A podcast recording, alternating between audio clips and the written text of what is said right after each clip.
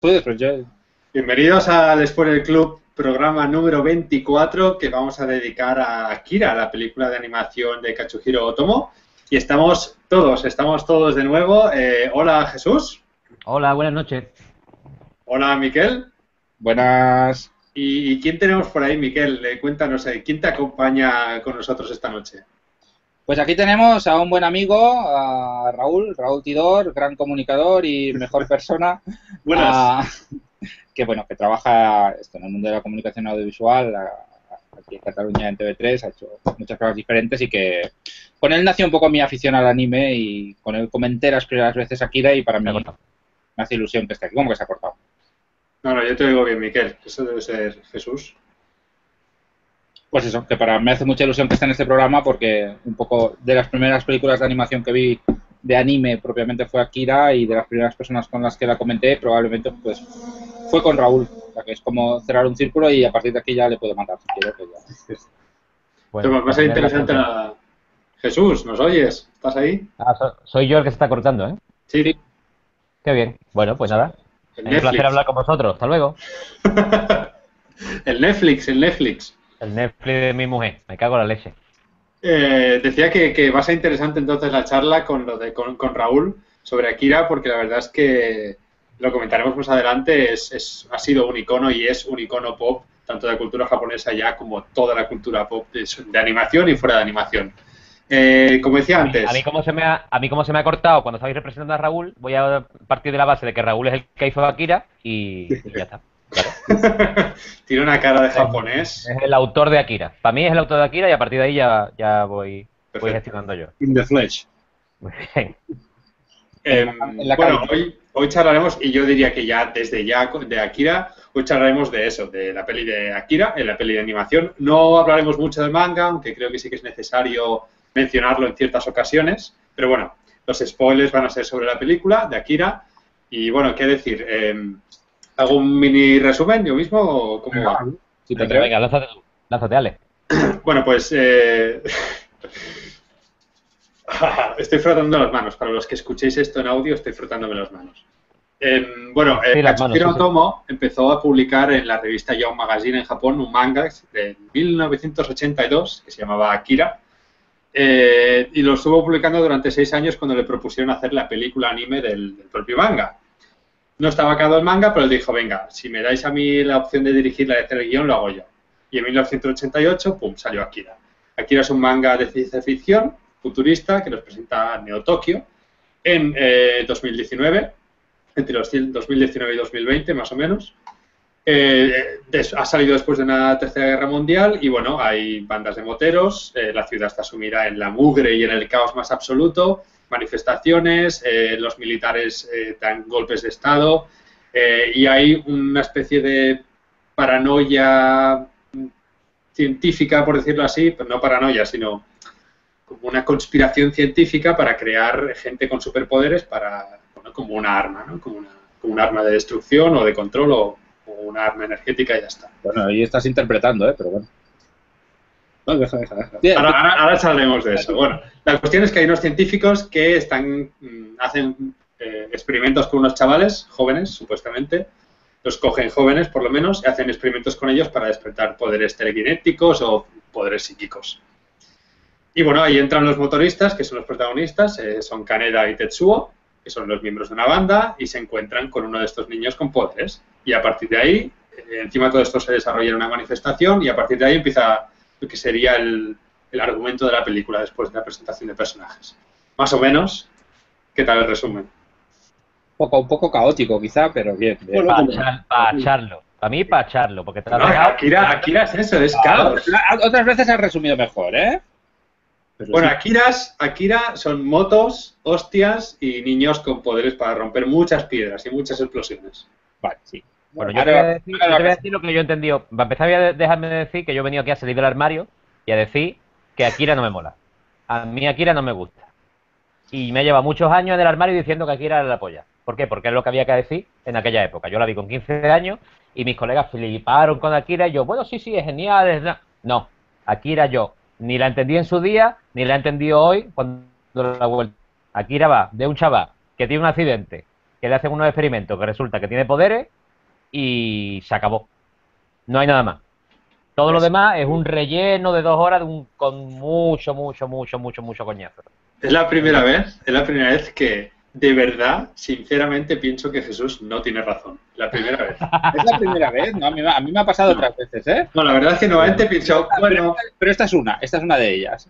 Hay veces que pienso, bueno, Jesús puede tener un punto, no estoy de acuerdo, pero puede tener... Bueno, Aquí pienso que no, que Jesús yo ya he salido, del armario, yo ya he salido del armario e iré más lejos todavía y diré que a vosotros tampoco lo entendéis, pero que os hacéis los listos y decís, no, claro, aquí no sé qué, no sé cuánto, porque... Pero vosotros tampoco yo no sé si la entiendo, yo tengo una interpretación que luego iré contando, bueno, o ya vamos a ir contando. Bueno, eh, Raúl, ¿qué, tal? Yo ya he soltado la mía, ya os dejo a vosotros porque a mí se me va a cortar en breve la conexión. No sé, a ver, con Akira yo creo que no, no hay término medio. Eh, es así, yo creo que cuando la ves a una cierta edad, lo hablábamos con Miquel antes de empezar, te impacta por lo visual, eso es impepinable, o sea, es imposible, y si la has visto en cine, como fue nuestro caso, era una experiencia mística. Sobre todo en esa época, cuando la estrenaron. que no, no, era como...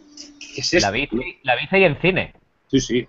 La reestrenaron más años ya con un estanco, ¿eh, amigo? Yo, la primera vez que la fui fue en la 2, en Metrópolis, y que de hecho la tenía grabada en VHS, y que después la... la porque la, la, grabación del VHS con el, la mosca de la 2, sí, la tengo grabada. Pero, es que aquí hay una historia, hay una historia que es que yo estaba investigando, porque yo vi en Metrópolis, el mítico programa de la 2, la entrevista, que supongo que se la hicieron en Annecy, en el Festival de Animación de Annecy, a Otomo, y emitieron la primera secuencia de la película, es decir, la mítica escena ah. de las motos. Y yo eso lo vi hacia el año quizá 88 o así, mucho antes de que se estrenara la película, claro, pre-internet, pre-todo, no daba crédito. ¿Qué, coño es esto? entonces durante unos años, eh, como viejunos que somos, yo le seguí el rastro por la mítica revista Fantastic Magazine, no sé si la, sí, sí. Y es leído y tal. Y cuando se estrenó Akira, la primera semana, el primer día, ahí estaba yo. Y por supuesto, te doy la razón, no entendí un pijo. Es más, recuerdo salir del cine y decir, oye, pero... Eh, ¿De qué va? ¿De qué iba esto? Claro. Entonces, eh, te, entiendo perfectamente, porque lo que es la película es un ejercicio de condensación brutal de millones de cosas del cómic, y ya sé que no es el foco, no es el cómic, el manga, pero hay momentos que dices, a ver, este hombre, por querer abarcar y meter cosillas, cosillas, que mucho abarca, poco aprieta. Eso es universal en Japón y todo eso. Probablemente ese no sea el momento para hacer la pregunta, pero ya que está saliendo, la lanzo. Eh, entonces, ¿Akira es una mala adaptación? Yo no lo veo así. Yo no creo que sea una mala adaptación. Yo creo que es una adaptación demasiado ambiciosa y que para una peli no, es que no cabe, es lo que decía Raúl. Hay tanto, de hecho, hay una comparativa de todos los personajes del manga que él quiso sacar en la película, aunque fuese solo como extras, o que solo salieron en un fotograma, que en el manga son, son coprotagonistas o secundarios importantes, y en la peli salen solo o en un fotograma, o por ejemplo el, el, la mística esta que está ahí, oh, el infierno, no sé qué, que muere, en el manga es un protagonista, es, es, es una mujer porque en la doblaje en inglés se pusieron voz de hombre, es una mujer que es líder de, un, de una rebelión y todo el rollo, y en el manga se frota las manos, llama al apocalipsis y muere, ¿no? También hay que tener en cuenta que la peli cuando se hizo la película del manga no estaba acabado. Decir, que eso también no, claro. De hecho, estuvo dos años más haciendo el manga. Un detalle interesante es, el manga no se había acabado, pero como pasa con Nausicaa de Miyazaki, eh, el manga había tirado millas. Es decir, que, lo que para que la gente lo tenga claro, eh, porque es una de las preguntas que la gente que, se acerca a Kira ya va con la idea de, hostia, cuidado que es una película complicada, espesa, como una mala cosa, y es cierto, absolutamente. Pero ¿qué pasa? ¿He de leer antes el manga? Sí, no, no sé qué. Yo, la verdad es que no tengo la receta mágica, porque para, gustos colores. Es, no creo que sea una mala adaptación, sino creo que es una, como decíais, es una adaptación demasiado ambiciosa. Podría haber hecho un ejercicio de síntesis y no ser tan místico, pero para la gente que quiera leerse el, manga, que tengan en cuenta que las ediciones que hay disponibles en España, básicamente Akira te explica los dos primeros volúmenes del manga y el error de Otomo, por llamarlo de alguna manera, quizá, es decir, bueno, explico los dos primeros volúmenes, pero empiezo a rescatar, como decíais, pues tal personaje que luego tiene protagonismo, pero aquí no desenvolupo para nada y tal y cual, con la cual cosa te queda un mejunje que es un poco, depende de qué día te, te, pille, te, te, te deja catatono. De todas formas, uh, después de. Yo, mm, yo, sí que recuerdo la sensación, las primeras, que la, las primeras veces que la vi, de, de, esto es difícil de comprender, pero antes también lo hablábamos. Uh, esta semana que la he vuelto a ver, no me ha parecido tan difícil. Sí que creo que hay cosas que son abiertas a interpretación y que, y que podemos tener diferentes interpretaciones. Hmm. Pero que tampoco creo que estuvieran muy alejadas las unas de las otras. Yo creo, estoy, estoy de acuerdo con Y más allá de que sea una adaptación o no de un cómic, yo creo que como película, independientemente de que exista el cómic, si no la comparas con el cómic, funciona. Será más místico, eso te gustará más, cambiará la hmm. interpretación, pero yo creo que como película autónoma, la película funciona. Y además, eh, estoy, de acuerdo, estoy de acuerdo con lo que decía Miquel. Em, creo, de hecho, que el manga es mil veces más complicado, es muchísimo más difícil de entender y son 2.200 páginas de manga, es decir, son seis volúmenes muy, muy, muy largos. Em, además, hay que tener en cuenta Akira en el contexto en el que se estrenó y en el contexto en el que estamos ahora. Ahora creo que hay una conciencia de ciencia ficción mm, y tenemos un conocimiento de la ciencia ficción mucho más amplio. En el 88 eh, temas, eh, películas que tratasen los temas que trata Akira, solo estaba Nausicaa, que lo ha comentado antes Raúl, y además la animación de Nausicaa tampoco era muy para allá comparada con la de Akira. Entonces cuando salió Akira fue como, hostia, que me está hablando de aquí de cosas súper raras que no he escuchado en mi vida, porque fue, de hecho, dicen que Akira fue la puerta en los años 80 para el, manga en Occidente y, fue como del estallido del manga y salvó, de hecho. En España, desde luego, en España, desde luego. Y España, aquí era, la primera entrega, era la primera entrega de la colección esta de Manga Manía. ¿Ah, sí? Sí, que fue como yo la conocí. Hmm. Pero es que en los países anglosajones, la, la dupla de películas que introdujo todo el tema de manga y anime fue Akira y Ghost in the Shell. Hmm. En España, concretamente, yo creo que son dos Akiras, es Akira y Akira Toriyama. Sí, con la, de y, o sea, Dragon Ball y... Ghost in the Shell no ha tenido jamás la repercusión, ni, ni la primera ni las siguientes encarnaciones, que ha tenido Akira. Y ha quedado como un referente mítico, pero realmente la gente que ya éramos aficionados al género fantástico y tal, yo creo que Akira tampoco nos sonaba tan raro. O sea, lo veíamos a nivel visual, una cosa, como decía, es absolutamente impactante. Pero a ver, habiendo leído a Stephen King, etcétera, a mí no me sonaba tan raro. O viendo, habiendo visto Blade Runner, La Naranja Exacto. Pero para muchos no dejaba de ser la película de dibujos animados más adulta que habías visto jamás. Es que ahí está el tema. Claro. Y eso, y eso era un shock. Dibujos animados muy bien hechos, una producción carísima y encima para adultos, claro. Y con motos y la moto roja. Dios santo de mi vida, ¿quién no ha querido tener la moto roja?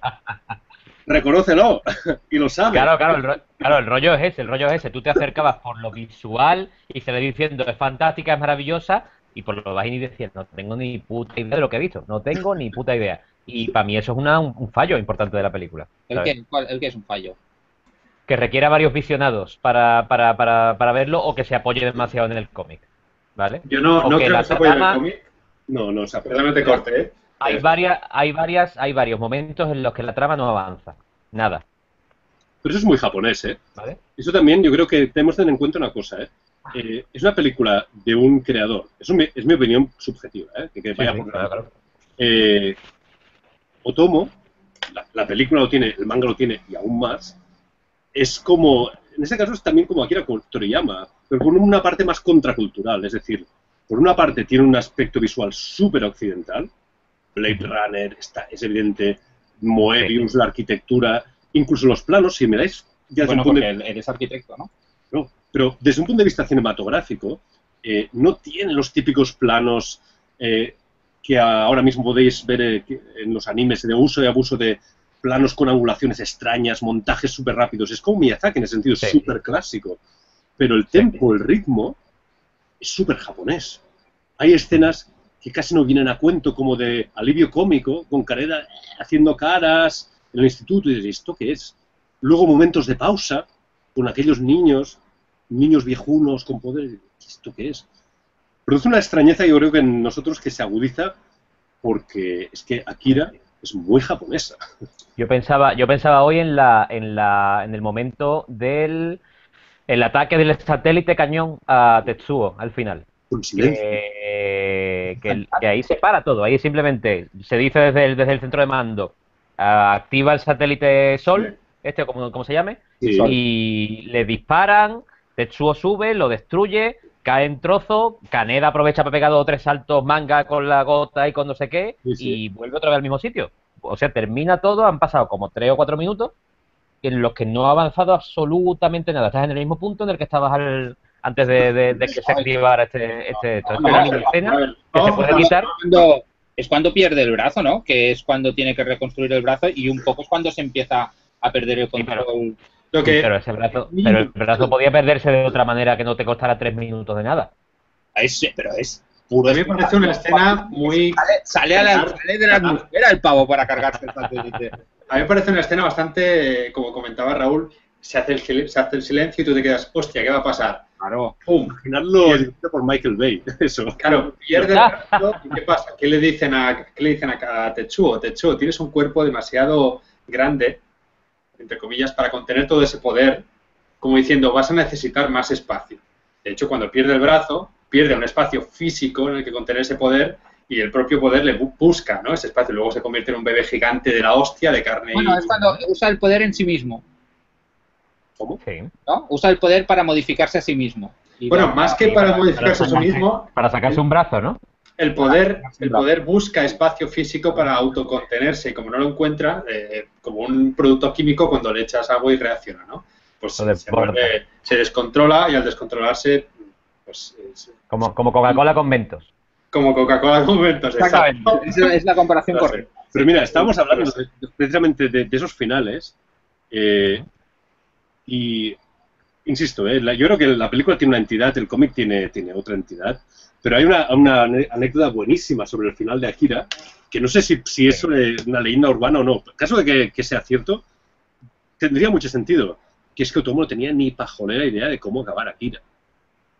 Primero porque no había pues acabado el manga. Y segundo, bueno, ¿y cómo acabo yo esto? Porque en el fondo, para mí... Él no, tenía, él no tenía ni idea de cómo acabar la película. No, no. La película precisamente tiene, perdónate corte Raúl y Jesús, la película precisamente tiene un final bastante lógico y coherente con lo que te está explicando. El manga deja un final abierto de mierda, hay que decirlo así. El manga acaba, si el manga acaba, voy a decir el spoiler, no es muy spoiler tampoco, acaba con unas motos, los, bueno, las bandas eh, acaban eliminándose, quedan solo X personajes, y se van hacia un Tokio en el que empieza a crecer naturaleza. Y ya está, se ven los edificios muy altos y un... bueno, podemos ir luego a eso, ¿eh? Un picado, un picado hacia la ciudad y es como a, a veces me gustan, ¿eh? Y en este caso, por ejemplo, me gusta. Pero ese final de, manga, a nivel de, manga, de composición de página y todo, este piel de gallina. O sea, una cosa es que te guste no que lo haya cerrado o no. Hmm. Pero el espectro en moto de cierto personaje, etcétera, yo encuentro una manera bastante coherente de cerrar el círculo, teniendo en cuenta que para mí Akira, y aquí sí que aquí los puristas se me saltarían directamente a la yugular, para mí Akira no es una película de ciencia ficción, tiene elementos de, género fantástico, como los poderes y todo eso, pero básicamente para mí es la historia de amistad de dos amigos que uno se pasa al lado oscuro. Que casualmente es pura ciencia ficción, pero sí, sí. No, no, pero me refiero a elementos que, que beben del ciber, elementos del terror, como una especie de, cóctel. Tiene, cosas. pero para mí, básicamente, es la historia de, amistad de Kanae Tetsuo, que por, precisamente por extender la historia en el manga tanto, se va diluyendo con sectas, visiones, viajes astrales y más pajaradas. Por eso ese final me pareció el manga correcto, entre comillas. Me gustaron mucho las composiciones de páginas. Pero yendo al otro final, si me permitís, el tío dice, ¿cómo acabo yo esto?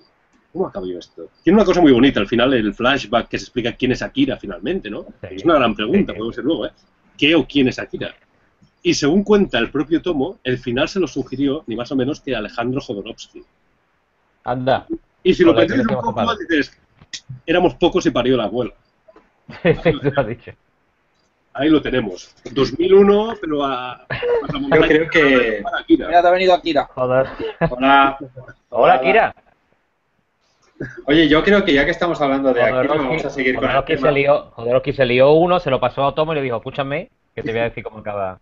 Que le tengo es la persona a quien irías a pedirle consejo. Se me ha ocurrido aquí ahora mismo venir en, la... Alejandro, Alejandro, que estoy bloqueado, ¿qué hago? no sé si es em, pero si fuera cierto se explicaría muchas cosas, ¿eh? Bueno, yo creo, yo veo, visualmente al menos veo puntos en común ¿eh? entre, entre Otomo, quizá no de Nakira, pero entre Otomo y, y cosas de Jodorowsky, ¿no? Y, bueno, sí, sí, sí, ves, y no solo no Akira, si ves otras cositas de Otomo. No, es decir, que, que no, me parece una barbaridad. No sé si es no, no, sé si es cierto, pero si lo fuera... La, Akira tiene un componente espiritual eh, que no se puede negar. Es, es, muy espiritual y es muy mágica en ese sentido. Y Jodorowsky va por, eso, sobre todo últimamente por desgracia, va por, ese, por esos rollos, ¿no? Ya que hablamos de Akira, a mí vamos a seguir con el tema, que es el meollo del asunto. Y ahora, yo creo que hay dos Akiras. Hay el Akira del manga y hay el Akira del anime.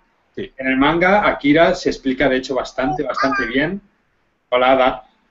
y Akira en el manga resucita, revive en carne y hueso. Eh, y de hecho lidera una rebelión y controla a Tetsuo, que Tetsuo no muere en el manga. No, no, se hace pastillero. Sí, sí, sí, tiene que tomar pastillas a fondo para controlar los poderes. Entonces, eh, Akira, bueno, es una persona muy introvertida, muy, muy eh, rara, pero es como la nada, es como el olvido, es como la destrucción. En cambio, en el, anime, Akira se presenta casi como un dios, ¿no? Como la energía pura. Ha trascendido, ¿no? Claro, exacto. Eh, Akira ha dejado, en el, en el anime estoy hablando ahora, de hecho dicen, no, si solamente queda la médula espinal, ¿no? El nervio óptico, no sé qué, quedan como trocitos envasados, pero lo que hay ahí realmente... Es lo que yo decía, que era el Doctor Manhattan de Watchmen. Y que de hecho hace lo mismo, se, se reintegra, crea un universo... Que de hecho es, es la energía pura, ¿no? Es, es la, pues eso, lo que dicen ellos. Eh, de hecho, en, el anime, Akira es, eh, es, el origen de las cosas. Por eso cuando Akira implosiona y chupa a Tetsuo, que parece un átomo, como el de la bomba atómica o un neutrón o lo que queráis decir, no soy científico, en Akira, en el anime, al implosionar y al contenerse a sí mismo y desaparecer, entre comillas, da pie, por eso esa bola de luz que cae y recoge Kaneda, da pie a... Que Caneda brilla, yo eso nunca me había fijado. Caneda brilla cuando recoge la luz, hace como un brillo raro. es una forma de decir, recojo la esperanza de un mundo nuevo. Es una forma de... Eso. Da origen, da, origen a... Vamos a empezar de nuevo. No a decir, que te ha quedado muy bonito. Ya no sé ni qué he dicho. dímelo al oído. Dímelo al oído. Entonces, después de eso, la, siguiente escena que tenemos es eh, Kaneda con las motos yendo hacia Neo Tokio, que está destruida, pero con una sensación un poquito más optimista, ¿no? Como de vamos a reconstruir la ciudad. En el manga, de hecho, pasa todo lo contrario. Se están pegando tiros y hostias durante bastantes más tomos. Y luego en el anime tenemos una última escena en la cual se ve como unas paranoias, de hecho, muy Jodorowsky, ahora que lo dice Raúl, según unas paranoias de luz y no sé qué, dice yo soy Tetsuo. Como diciendo, por fin he, eh, me he trascendido, igual que Akira, ¿no? Sí, ya lo Bueno, eso, claro, eso es de esos 2001. Esto es lo mismo, ¿sabes? He llegado al siguiente paso. Es que no olvidemos ¿eh? de dónde vino Tomo. ¿eh? Que Tomo es un hijo de la contracultura, pero mm. en todas sus obras se puede trazar esa especie de la rebelión de los personajes contra el sistema. No pasa, hay cosas que pasan por alto, por ejemplo, eh, cómo retrata los institutos en la película, donde estudian los personajes, sistema educativo decadente, gobiernos corruptos, militares salidos de expediente X, científicos Mad Doctors, pero de nivel mm, más 20. De hecho, Raúl, em, la, eh, la, bueno, no es líder, pero es como sublíder de la resistencia esta, ¿no? de los terroristas, está basada en la, líder de los anarquistas japoneses que en los 50 y los 60 eh, lideraban actos terroristas que se llama Fusaku Shigenobu. No sé si alguno sonará, pero buscad Fusaku Shigenobu en, en Google y esta mujer lideraba unos anarquistas, un grupo terrorista, de hecho es muy famoso y creó muchísima cultura pop esta mujer, la terrorista. Y es, es Kay, es, es, el personaje de Kay es esta señora, está basado en esta, en esta mujer. Mm. Yo una cosa que pensé, que tampoco me había planteado nunca, es claro, eh, Kaneda, Tetsuo y todos sus amigos en principio del instituto se supone que son huérfanos, o sea, se conocen en un orfanato, ¿no? No, lo dicen explícitamente, pero yo creo que, mm. queda claro. Ah, víctimas de la guerra. Víctimas de, víctimas de la guerra o, son, o son huérfanos debido al primer acontecimiento Akira. No. salen las, no sé si saldrían las cuentas, porque no me he fijado, ¿eh? pero... Hombre, son, son adolescentes, ¿no?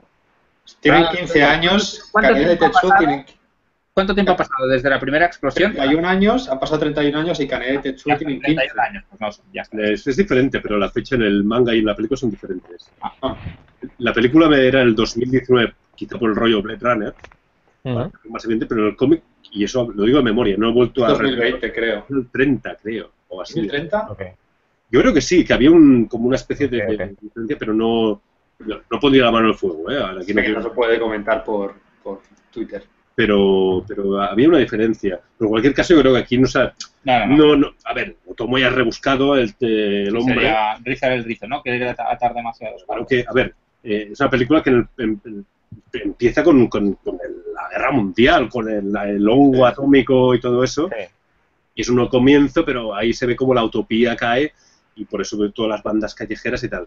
Y esa gente, pues son los hijos de esa nueva sociedad, son los que pagan los platos rotos, vaya. Y- Sí, Oye, ¿cuándo, hecho- ¿cuándo empieza Otomo a escribir la- el cómic? En el 82 se publica las primeras historias en la revista Yahoo Magazine. Sí. De hecho, esta revista, eh, que publicaba autores eh, indie, por decirlo así, la palabra no existía entonces, pero publicaba autores indie, eh, se hizo súper famosa y lo petó a- en todo Japón gracias a Akira, precisamente, gracias al manga de Akira. un fenómeno. Y Sí, sí, sí. ¿Y le veis, y le veis eh, influencia de Chernobyl? no, pero tienes ahí Fukushima y Nagasaki. Es es súper No, obvio. no les hace falta ir a Chernobyl, ¿no? Claro. No, hombre, pero te digo, pero te digo por, por, por tiempo, porque Akira se estrenó en el 88, Chernobyl fue en el 86, y a lo mejor por un libro que me estoy leyendo ahora que va de Chernobyl, pero yo lo he visto Es- muy es claro el, posible. el rollo del sarcófago y lo que tiene Sí, dentro. que- es posible que por el sarcófago, pero yo diría que es lo del sarcófago es una idea que debe estar en todos los protocolos de una nuclear. Yo Sí, creo. es más inherente al tema japonés, el Sí. miedo por segunda, por segunda Guerra Mundial y todo eso. Y, piensa que estaría. Estados Unidos no dejó nunca de probar armas atómicas en el Pacífico después de la Segunda Guerra Mundial y durante toda la Guerra Fría estuvo probando armas atómicas y nucleares en el Pacífico, al lado de Japón. Mm. Es decir, ellos no lo veían con los ojos, pero sí que las noticias, por decirlo así, era presente, ¿no? El hecho de que, hostia, en cualquier momento dado puede haber otro Fukushima y otro Nagasaki si les da la santa gana de tirarnos otra bomba. Además, en Japón... Hiroshima, tú. Eh, Hiroshima, sí, perdón, no Fukushima, Hiroshima y Nagasaki, sí. Eh, además estaba el rollo que Japón tenía prohibido tener ejército. Entonces, en la, si os fijáis en la, en, en la peli, y esto pasa mucho en la ciencia ficción japonesa, el otro día lo hablábamos con Daniel Aguilar, ¿no, Miquel? Sí. Que mm, el militarismo se utopiza, ¿no? Como un poco, son como los salvadores, como están como prohibidos, están como relegados, los han borrado del país. En la película, si te fijas, son los que venimos a salvar el país de los banqueros, de los políticos corruptos, no sé qué, vamos a matar a. Tiene, tiene, como mismo el señor, el, o sea, el coronel quiere salvar a la población, ¿no? Claro, entonces es como que los militares son los buenos. El coronel es buen personaje, pero al igual que Lady Miyako, la líder de la secta, y el líder de los clowns, si sabes el papel que tiene en el manga y ya sé que no se tiene que hacer, dices, joder, qué lástima. Qué lástima. Ya, pero, pero no se tiene que hacer. Yo creo Ya, que, ya, pero es que- inevitable, sí. hombre, pero es que es bueno en la película, ¿eh? pero es que eso es... O, o- o un caso sangrante, sangrante, ¿eh? y lo siente, no- prometo que no insistiré más en la comparativa. No, no, no pasa nada, yo creo que hay que... La escena, Adelante, adelante, adelante, Raúl. Dale, dale caña. la muerte de Yamagata, el amigo, el mejor amigo de Kaneda en la película, es, un, es una elipsis, ni se ve. Se ve que Tetsuo está como he vuelto y ahora... Y, ahora Y luego se ve cadáver, sí. Lo dice el- En el manga, la escena en que Tetsuo le revienta la cabeza a Yamagata es una de las secuencias más míticas del, del manga y que aún hoy en día pone la piel de gallina que ríete tú de Walking Dead o lo que sea. Y es imposible no compararlo, decir, qué lástima el, el factor de amistad que tienen toda la, el- la banda de moteros en el manga. La película se ve al principio y luego se pierde. Se pierde. Por eso Sí, la película monopoliza Caneda, monopolizan Caneda y Tetsuo, todo lo demás, los otros están Sí, ahí Bueno, como... el otro que les va ayudando, pero sí, sobre Pero todo vamos, se centra en sí. la relación entre los dos. ¿no? Sí, es, es más en la. Sí, Tetsuo convirtiéndose con la capa roja típica del superhéroe, clarísimo como icono, eh, pasándose al lado oscuro, perdiendo el control y luego metafísico. Y Kaneda, que pasa de ser el payasete, es un personaje también muy típico japonés, eh, si os lo miráis bien. Es más eh, el enfrentamiento. Sí. sí, el rollo shonen este, ¿no? De, de chaval hecho para chavales, para que se identifiquen y tal, ¿no? Sí, sí, claro, porque Otomo, eh, la revista, y eso es cierto, lo que decís, era muy indie, muy hipster, si queréis llamarlo así, la Young Magazine, pero Otomo de tonto no tenía un pelo. Es decir, era una obra muy ambiciosa. El tío había hecho una, una previa antes, ens- un ensayo con Domu, con pesadillas, que es muy recuperable, el manga, mucho más cortito. el manga es muy chulo. Y tiene exactamente, no exactamente los mismos, pero poderes psíquicos, ciudad postapocalíptica, está ahí. Está yo, yo, el manga de Pesadillas lo leí después de haber visto Akira, mucho después, de hecho, y sí. Tiene, y sería una gran película. Sí. Si no la dirige Tomo. Hay un tema que, me, que a mí siempre me ha traído mucha curiosidad y es el, el rollo los niños como investigación durante la Segunda Guerra Mundial, ¿no? que se dice que los nazis, o los nazis, no sé qué, pero los japoneses también hicieron muchísimo desarrollo científico. Sí, cierto. Y se dice que investigaron mucho con chavales y de hecho le dieron mucha caña al tema psíquico.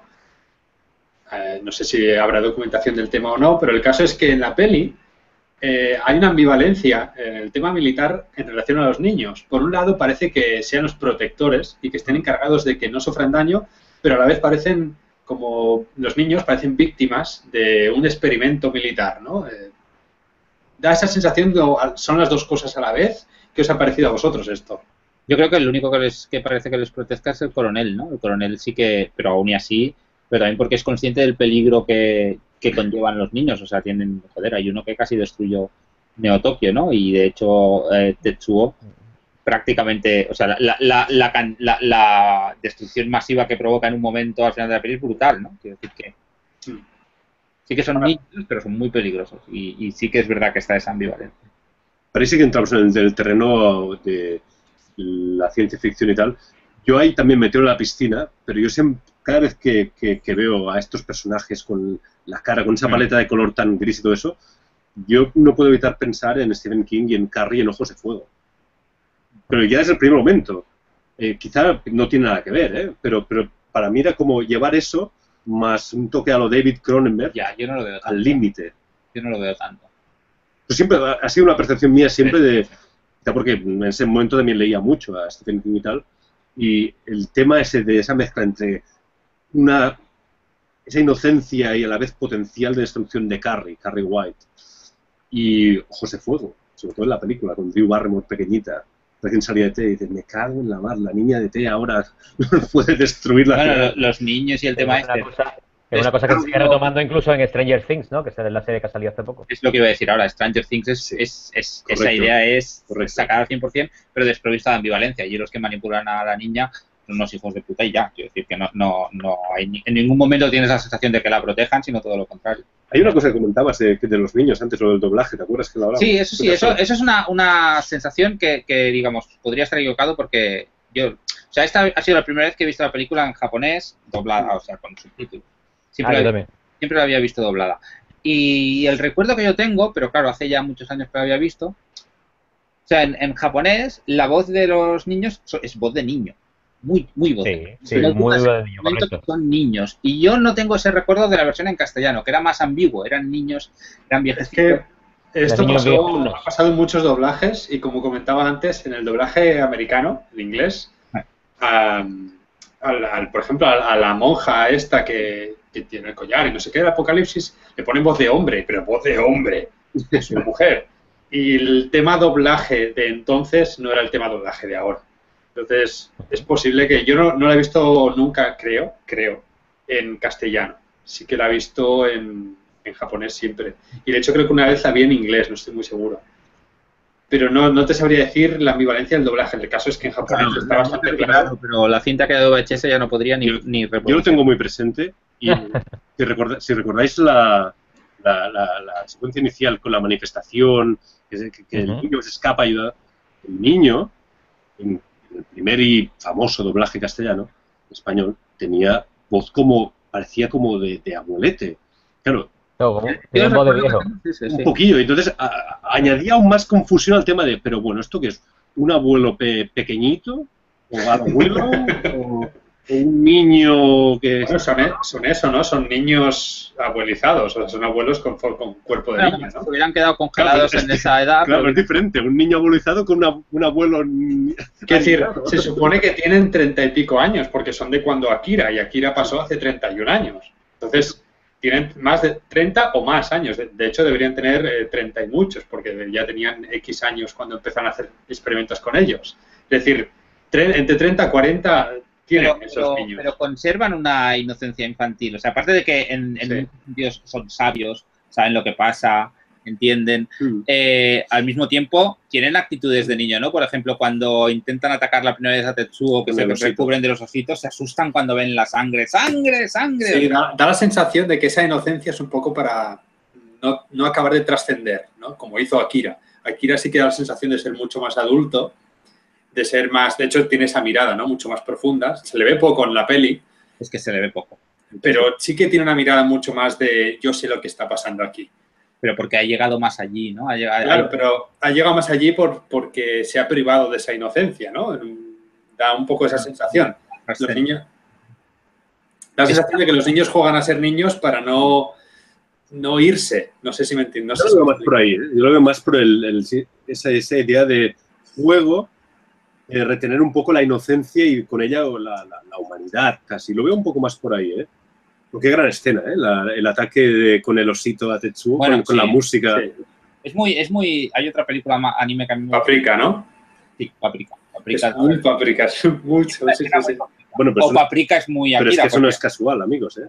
Porque Satoshi Kon era, desgraciadamente, ya no está entre nosotros, uno de los grandes, uno de los discípulos más aventajados de, de Katsuhiro Tomo y que participó en Akira, de hecho. Ostras, no sabía que había participado en, en Akira, qué curioso. Estamos hablando, Jesús, ahora que te has conectado, de que Satoshi Kon, Perdón. autor de, para mí, de las mejores películas de anime ever, ever, Millennium Actress, Perfect Blue, Paprika, entre otras, una En- participó en, en Akira, pero ¿en qué participó? ¿En qué parte? ¿En el, en el guion, la producción? o- No, eh, en Akira, es que es titánica. La pe- película es, es una película, bueno, como Jesús quizá ah, la- ha puesto muy, muy en palabras de no, no me gusta. Yo creo que a medida que pasan los años, yo me doy cuenta que, que Akira es como una bella imperfección. Es tan titánica, tan épica, tan, tan, tan vasta, que cuando empiezas a indagar un poco todo lo que hubo detrás a nivel de producción, todos los storyboards de la película, 2.200 planos. En los storyboards hay escenas eliminadas. No hay, y es que no se llegaron a hacer porque ya era de- desbordante. El detallismo con el que Otomo trató cada cosa, o sea, cada anuncio, holograma que sale en la ciudad, estaba perfectamente definido por Otomo y su equipo. Y ahí es donde entró a ayudarle, pero como colega. De hecho, es- es- esto se ha quedado mucho en la imaginería pop en general, tanto en anime como fuera del anime, ¿no? El- por ejemplo, el otro día miraba un vídeo de el derrape que hace al principio Kaneda con la moto, con las luces que salen como de debajo de la pantalla hacia el medio. Esta, este derrape de Kaneda se, ha- aparece en decenas, si no cientos, de otras películas, tanto de animación como reales. Y podéis poner, yo qué sé, Akira, Kaneda, Motorbike, sí, yo qué sé, en YouTube y vais a alucinar la cantidad de, pelas que, de pelis que se han basado en esta propia escena. Sí, sí, es- Genera una cultura pop tan bestia. La, la escena del, del inicio, la, la bomba atómica, el, hongo nuclear que comentaba Raúl, que destruye Neo Tokio en el 1988 o 89, no me acuerdo. Esa misma escena es, se ha repetido tantas veces en, en tantos mangas, animes, en todo, tantas veces y, y salió de aquí. Es decir, es- esa escena de la bomba atómica explotando y destruyendo una ciudad japonesa, eso en el imaginario pop, por decirlo así, tanto japonés como occidental o de cualquier, es como muy clara, ¿no? Cuando piensas la bomba nuclear, te imaginas el hongo nuclear y la explosión de bola de luz de, de- de Akira. Las dos imágenes te vienen muy rápido a la, a la cabeza. Pero fíjate también, ¿eh? Cómo empieza la película con ese silencio tan sepulcral y luego Akira con, el- con ese golpe, boom, en rojo, tremendísimo. Y cómo tiene el paralelismo, cómo se cierra el círculo al final con el ataque que comentabais desde el satélite, Sol y todo eso. Ujú. Y qué japonés que es esa manera de empezar la película. O sea, es que imaginaoslo por un momento dirigido ahora por Zack Snyder, Akira. No, no, por favor, no, no. Imaginaos el desastre. ¿Sabes Una, una de las cosas que a mí más me gustaban. Pero, pero hubo una película que no era Akira, pero tenía mucho de Akira, que era aquella de Chronicle, del Joshua Trank, que después hizo la desgracia esa de los cuatro fantásticos, pero Chronicle era estaba bien y, y tenía puntos. Por cierto. De hecho, de Chronicle es el la camiseta este de. Tokio. Los Juegos Olímpicos de Tokio, no sé si los que lo estéis escuchando no lo vais a ver. Neo Tokio 2020. una camiseta de Tokio 2020 y el hongo nuclear destruyendo Neo Tokio. ¿Queréis que vayamos a los comentarios de Twitter que nos han ido haciendo, Sí. parece? Vale. Sí, ¿lees tú o leo yo, Miquel? Eh, yo los tengo un poco desordenados. Si quieres, Mira, voy a leer uno que me ha hecho mucha gracia. Eh, Salart, eh, Luis Salart dice en Twitter, la peli es rara. Ya os escucharé mañana con la calma, a ver si pillo algo. bueno, oye. Eh, bueno, comenta, Octavi está comentando mucho, y hace comentarios interesantes, otros no tanto. Octavi, a ver, eh, a ver dice por ejemplo que en los Aburrido 80, en los Sí. 80 cuando se estrena esta peli, pues era de lleno la Guerra Fría, es cierto. El terror de la posguerra, el terror nuclear estaba presente, tanto, sobre todo en los países eh, implicados, pero yo no nací en los 80, pero los que nacisteis en esa época supongo que lo veríais a menudo en la tele, no tengo ni idea. es verdad que tú eres joven. Sí, Estábamos, estábamos muy metidos nosotros en política, en geopolítica internacional en aquella época. Sí, supongo que desde Cádiz, desde Cádiz debió ser FETER, ¿eh? Desde la OTAN me sí, sí, sí, sí, sí, sí. Luego dicen Caneda y Techu Bromance. Yo, bueno, bueno, no Yo no, sé. no lo veo, eh, no lo veo. Yo creo que son amigos. ¿Que no lo ves? Esto porque estáis obsesos siempre pensando en lo mismo. Yo pero es que no lo veo, ¿yo qué quieres que te diga? No, pero, bromance- es- escúchame, pero, pero un bromance no tiene nada que ver con, con, con algo gay, ¿eh? Ah, Amigo mío. Yo creo que No. Entonces es el recurso típico de dos colegas que se, se vuelven enemigos eh, durante la historia y se vuelven némesis, de, de mejor amigo a némesis, ¿no? Es un recurso... Bueno, pero, pero donde. No, pero yo sé, pero ellos se mantienen siendo amigos. Can- Caneda va a salvarlo. A ti no, pero va a salvarlo. Sí, pero Techu le dice, mira, estoy hasta los huevos de ti, te voy a reventar. Bueno, hay un momento que Sí, pero- realmente está intentando matarle, pero luego le pide ayuda y de hecho al final está intentando. Claro, Sí, y sí. Caneda se tira, se tira encima de él cuando ca- aquí lo está devorando, ¿sabes? Era la moto. Lo Ahí que quería Tetsuo era la moto. Era, era una, era una broma recurrente de mis amigos. A ver, sí, sí, ese tío es muy malo, muy malo, pero el tío lo que quiere es la moto. O sea, es Quiere como la moto, quiere la moto. dame la moto, dame la moto. Toma la moto, niño, eh, tira para algo la De moto. hecho, la moto simboliza esta fascinación japonesa por lo posmoderno, ¿no? Es una, una moto posmoderna y te explica llantas de cerámica, no sé qué, te dice ahí... Con CD va la moto. Venga, ¿más comentarios ves. Sí, dice Josep Miguel Arroyo, dice, eh, lo dice en catalán, pero lo voy a traducir, dice, Akira es el catapum manga de, de su generación, el momento en que muchos de, de nosotros nos hicimos adultos. No. Sí, pues sí, A este, a este chico le conocemos. sí. Sí, sí. Eh, luego dice Octavi que los militares, en el tema de militares que comentábamos antes, eh, ellos protegen a los niños por pura inversión de años y años. El único noble es el coronel. O sea, ¿qué quiere decir? Que, le ha- que les ha cogido cariño. No sé. No, me- es, es lo que, es lo que está diciendo. Pero les No, es- cariño, por el Que sí, joder. Más que cariño es... no le vas a coger cariño al niño. Sí, sí. Con 30 años. Pero oye, oye, ¿por qué? Vale, una pregunta, ¿por qué se escapa el niño? ¿Quién es el tío que está salvando al niño? Al principio. Es uno de lo los, uno de los terroristas. Pero, pero vosotros lo sabéis porque lo habéis leído. No, no, lo dicen en la peli. Dice, busca, Joder. dice el terrorista cuando le, le revientan en la calle, dice, busca a Ryu, corre, huye. Pero el, Ryu sí. es el líder terrorista, el, el amigo chaval, de pero el chaval, o sea, la- los, pero no es que los terroristas le secuestren, el chaval se quiere escapar, ¿no? Claro, por eso al principio los niños, al principio los, ni- los niños que lo convencen para volver aparecen como los malos. y aquí está ¿sabes? El inter- chaval quiere escaparse y los niños le dicen, no, vete, vuelve, vuelve, vuelve, el chico vuelve. y de hecho el hay el político este corrupto que tiene cara de rata que, que, que les está ayudando egoístamente, pero que está ayudando a la resistencia a hacerles escapar. No es como para destapar la, la, la, la conspiración esta de que están Yo investigando. creo, yo creo, ¿eh? si os fijáis, el niño que se escapa es el más inocente de los tres. Yo creo que al niño le engañan o le manipulan para escaparse con ellos, como dice Miquel, porque es una conspiración para joder a, a los militares, para joder al coronel, que es el único que tiene un espíritu más noble. De hecho, se ve en el... Cuando Sí, tienen esta especie de conferencia, tienen como, un- como una charla de políticos, el coronel es el único que ve las cosas claras y diciendo, pero qué asco de gente que sois. Entonces, el, el hombre rata, que le vamos a llamar así, hombre rata, se quiere cargar al coronel y para eso crea una conspiración en la cual usa a los terroristas para que saquen al experimento del laboratorio y se destape todo, que de hecho se destapa todo a partir de ahí. Mi problema con eso, mi problema con eso es el yo creo, con el que has empezado la frase, ¿sabes? Porque a mí me lo tienen que contar, si no, yo no me no entiendo. Bueno, no, Si me- no es si obvio, la película, pero Ah, amigo, si me empieza la película diciendo el niño quiere, quiere- Espérate, si me empieza la película diciendo el niño este quiere escapar este tío parece que lo está salvando, se sacrifica por él, por lo tanto es el bueno, pero después este niño vuelve con los niños y ya está a muerte con los niños, eso es confuso. Bueno, pero los, niños, los niños, otros, los otros niños no es que sean los malos, es que son su familia. Él quiere escapar, pero, pero a los otros chavales les quiere. Quiere decir que no, no es que. Perdona, perdona, pero la aparición del niño gordo con la silla de esta voladora es de malo. Está el niño medio, medio en sombra, medio en sombra, hablándole al otro, vuelve con nosotros, no sé qué, me cago en la leche. Eso es un bueno, cojones. Es un, es un buen animal, ¿o? Es... Son niños para mí. Pero, no, hay, no, hay, buenos ni malos, ¿no? Quiero decir, Caneda es, mata a mogollón. Bueno, no mata, pero está todo el rato pegando palizas a la gente, es un, delincuente de mierda. ¿Qué me estás contando? Caneda es bueno desde el principio. Es un delincuente. Es el payasete bueno. Un delincuente ver un payasete bueno, cojones. Es como decir que Robin Hood es malo porque roba. Robin Hood es bueno, picha. Caneda y Tetsuo son dos eh, arquetipos básicos del shonen. ¿eh? Sí. Que les da, que les da toda la pátina de, la parte esta de, política, eh, la pandemia y todo eso. Pero si os fijáis, Kaneda es el típico tío que en un manga haría el típico gesto de rascarse la cabeza.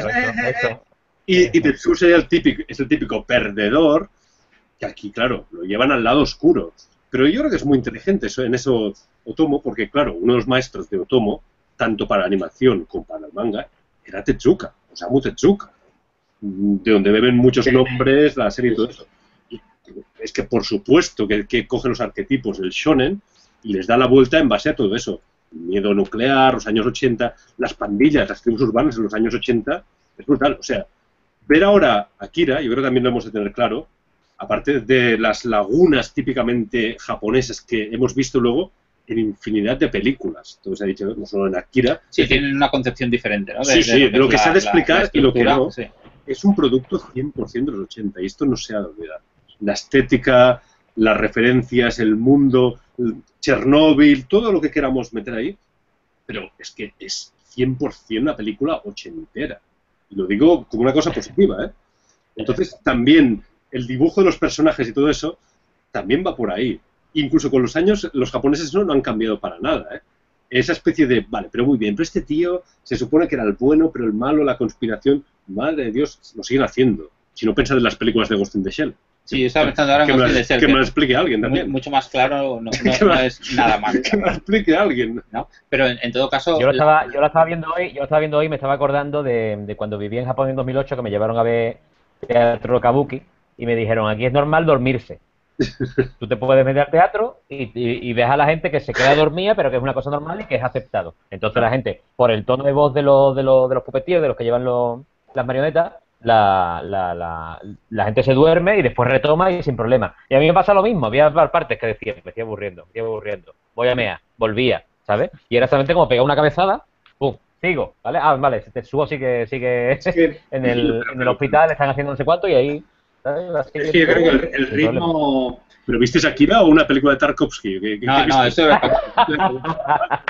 Joder, vale, pues yo creo que el ritmo de una peli japonesa, sobre todo de los 80, si veis otros animes, creo que en Nausicaa también pasa, por citar una famosa Nausicaa es del 84, creo. El, ritmo japonés no es el ritmo occidental. Pero Akira a mí en ningún momento ni me falta, Ni falta que le hace, ni falta que le hace. Pero mira, no, es, problema de ritmo. Es un gran ejemplo, ¿eh? Nausicaa también de obra que se adapta de manga inacabado. Sí que la película a la vez dices... Además, tratan una temática muy parecida, que es el ecologismo, la toxicidad del nuclear, el renacer a partir de las cenizas de esta bomba Nausicaa es Miyazaki, ¿verdad? Sí. sí. Y aunque, aunque Nausicaa a mí me gusta mucho, creo que visualmente ha aguantado mucho mejor Akira. Akira yo esta semana me ha seguido impresionando como la primera vez visualmente, aunque hemos visto cosas... Es que es acojonante, es que es, acojonante. Que no hace tanto que la he vuelto a ver, yo creo que sigue, a ver, es una película que me sigue gustando, pero la ves más vieja. Pero es que por una razón, porque es, que Akira es la película más cara. Que sí, que sí, una de las películas más caras de la historia en, cuanto a animación. Disney aparte, por supuesto. Entonces, eh, Nausicaa, que es pre-Estudio Ghibli, vamos, tuvo una centésima parte que, el presupuesto de Akira, y claro que se nota. Sí, sí. En Akira, pensad que es que no hay ordenador. El único ordenador que, que hicieron servir en Akira fue para editar la película, hacer el montaje. Con un pre Final Cut eh, Premiere, pero pre, muy pre. El resto es alucinante. Es decir, todas esas ventanas iluminadas de los rascacielos y todo eso, Es que es súper pintado a mano, A mano. iluminado con lámparas detrás de los acetatos. Es que es una locura. Es una locura. O sea, solo a un japonés chalao como, como, como Otomo, chalao lo digo con cariño, ¿eh? en plan de genio, ¿no? Como aquel genio, genio, Diego, genio. Pues eso, se le hubiera ocurrido abordar una empresa tan magna como Akira. Es que es- No, yo creo que visualmente se nota la, la atención al detalle, es, es es brutal.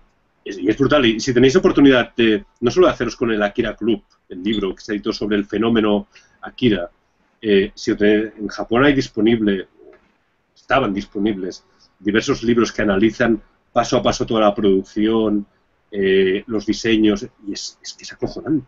Dices, Pero ¿cómo se metieron en esto el, para crear el Akira Comité? No sé si os acordáis, para financiar la película, se unieron como seis o siete empresas. Imaginad aquí que se une Mediaset, Movistar, Vodafone, Pepefon, Pepecar, no sé quién, no sé cuántos, ah, la mafia rusa, todos ahí metidos y vamos a hacer una película que se llama Akira. ¿Y qué va? No, el de niños con poderes y motos y hostias, pero como panes. Y nadie va a entender el final. Y nadie va a entender, pero se va a ver, care- es un milagro. De hecho, que, que exista Akira, bromas aparte, es, es casi casi un, un milagro. Y si veis el making of, aquel mítico que estaba en VHS y que también venía de, de extra en el DVD, ves la cara de sufrimiento de los animadores al límite de sus posibilidades. Otomo diciendo, no, no, tenemos no sé cuánto, 20 mm, colores diferentes para el pantone, para la noche. Ponme el número 5 en vez del número 6. Una locura. Una- Es una una- cosa muy japonesa también, ¿no? Esa atención al detalle y ese compromiso con el trabajo, y ese trabajo casi obsesivo y tal, ¿no? Me parece que hay más comentarios, ¿no, Alex? Sí, Ah. voy a leer un par de comentarios así muy... Vale, justamente se me ha cerrado la aplicación. Ah. Había, había dos comentarios muy interesantes. Voy a leer primero uno que decía que eh, Javier Bustinduy dice que tiene grabada en la mente la imagen de cuando Tetsuo se corta el pie con, con el vaso, se quedan los cristales clavados. Qué bueno. Vale. Sí, ¿qué están haciendo ahí los niños? ¿Están intentando despertar el poder de Tetsuo o están intentando, intentando contenerlo? Porque a mí Yo me da la creo que- impresión yo de creo que... que contenerlo, yo creo que contenerlo. ¿Pero Yo por qué creo- si lo están creo- amenazando? Y él reacciona, y él reacciona eh, despertando sus poderes. Él no, no, no había tenido tanto poder, lo único que había hecho había, ha, sido, ha sido mover el vaso. Yo lo Cuando tengo. lo asustan, el tío reacciona y se despiertan sus poderes. Es Cuando la primera vez que lo vemos, Ya. que lo vemos con tanto poder. ¿No están jugando con él? No, está acojonan los chavales. Yo creo que le están. Yo, mi sensación es que No, reaccionan a la defensiva. de, de- de peluche, de peluche con colmillos y con no sé cuánto, lo están asustando. Sí, sí, sí. sí. Mi Pero- sensación es que van a la defensiva con él, eh, van a la defensiva, eh, no saben qué es, lo ven como una amenaza. Porque No, saben, no, no, no, no, que, pero que defensiva, cojones. Si se, si se visten de peluche amenazadores y se tiran encima de él, ¿eso es defenderse? Es, es una agresión, o sea, le están asustando, le quieren asustar y atacar. Marcándote Lo que quiero decir es que es una especie de agresión defensiva, es decir, han metido a este tío en nuestro, en nuestro territorio. Que te voy a enseñar el culo, voy a enseñar el culo a eso. Espera, Entonces, ah, déjame explicar, hermoso, déjame explicar, gaditano. Vale. Meten a un tío súper peligroso en mi casa. ¿Qué hago? Hostia, sí, le tengo que atacar, pero tengo que atacar para defender mi territorio. Pero a la vez le ataco, le ataco para que, no sé, de forma irracional, quizá de forma porque estoy cagado de miedo, de forma porque me han arrinconado, porque este tío como despierte sus poderes, se peta Neo Tokio y me peta a mí y me peta a mis hermanos eh, niños con poderes viejunos. Entonces es una especie de agresión defensiva, no, Es- es- no sé si me explico. Yo, creo que quieren que se asuste y se escape y que no y que no progrese más, que no evolucione más sus poderes. Le es que les sale mal, se asustan, pierden el control de la situación porque le pisa el vaso, le sale sangre, se asustan, se acojonan y les persigue. Y, y, y sí, es verdad, o sea, a partir de ahí, digamos, sí, es sí. cuando es cuando se vuelve un poco Superman el macho, el tío este, pero pero su intención era ahuyentarle. De hecho se pone la capa y todo, ¿no? Lo de la capa es un momento muy mítico. Sí. No lo veo, no lo veo, no lo veo en absoluto, ¿eh? Lo que decimos. Bueno, pero lo, lo de la, lo de la no, pues interpretación. ¿eh? Lo de la capa es, es, es muy Tetsuo, ¿no? Porque él quiere, o sea, él tiene un Quiere destacar, una sí, sí. grandeza, Claro, él tiene un complejo, él tiene un complejo de inferioridad poderoso, claro. Claro, y ahora soy el puto Superman y necesito mi capa. Sí, pero es interesante. Fíjate ahí, una vez más, es una visión súper japonesa, porque, eh, como os podéis imaginar, eh, cuando llegó la película, llegó en los circuitos universitarios de Estados Unidos y tal, eh, la gente ahí, "O sea, eh, una reinterpretación del icono Superman. Sí, pero es muy japonés. Es decir, Sí, lo sí. que los cómics americanos, sobre todo en esa época, excepto quizá los eh, X-Men de Chris Claremont con los poderes psíquicos de Fénix y tal, son muy físicos. Y aquí Otomo lo lleva todo al plano muy mental y casi casi metafísico al final, o sea... Con el Doctor Extraño ya está. Sí, hay excepciones, pero la norma eran peleas más físicas.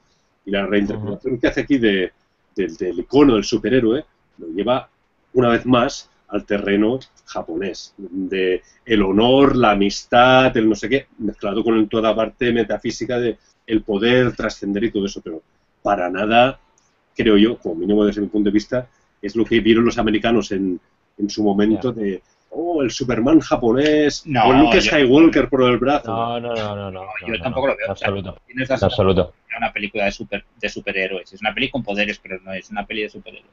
No, no, claro. no de hecho, yo sigo, yo la, verdad es que estoy muy metido ahí, pero yo sigo viendo mucho miedo nuclear, ¿sabes? En, en, Akira. Yo creo que está. Claro, lo que comentaba. Eh, ese, el poder que se puede usar para el bien, pero que termina saliendo mal y que se termina destrozando. Eso lo, dicen los niños muchas veces. Y salió mal, pero lo llegaremos a controlar, como diciendo, la energía nuclear es una energía extremadamente poderosa que todavía no controlamos y que, como se vio cuando lo de eh, Hiroshima y Nagasaki, se descontroló muchísimo más de lo que creían, pero que llegaremos a controlar, ¿no? De forma que llegaremos a controlar la energía absoluta, llegaremos a controlar el átomo Sí, y de, hecho la, situación peta por el pues por Tetsuo, por los poderes, por todo el fenómeno Akira, pero la sociedad que ya está al borde de la crisis de por sí, ya independientemente de todo, hasta la secta esa que aquí no se es verdad que en la película no se le da mucha importancia, pero está ahí, o sea, todo el rato. De hecho, Miquel, están, los, están los terroristas que van contra el gobierno y, en, los años 50 y 60 en Japón hubo una serie de, grupos terroristas y de manifestaciones universitarias muy hardcore, en las cuales llegaron a morir muchísima gente,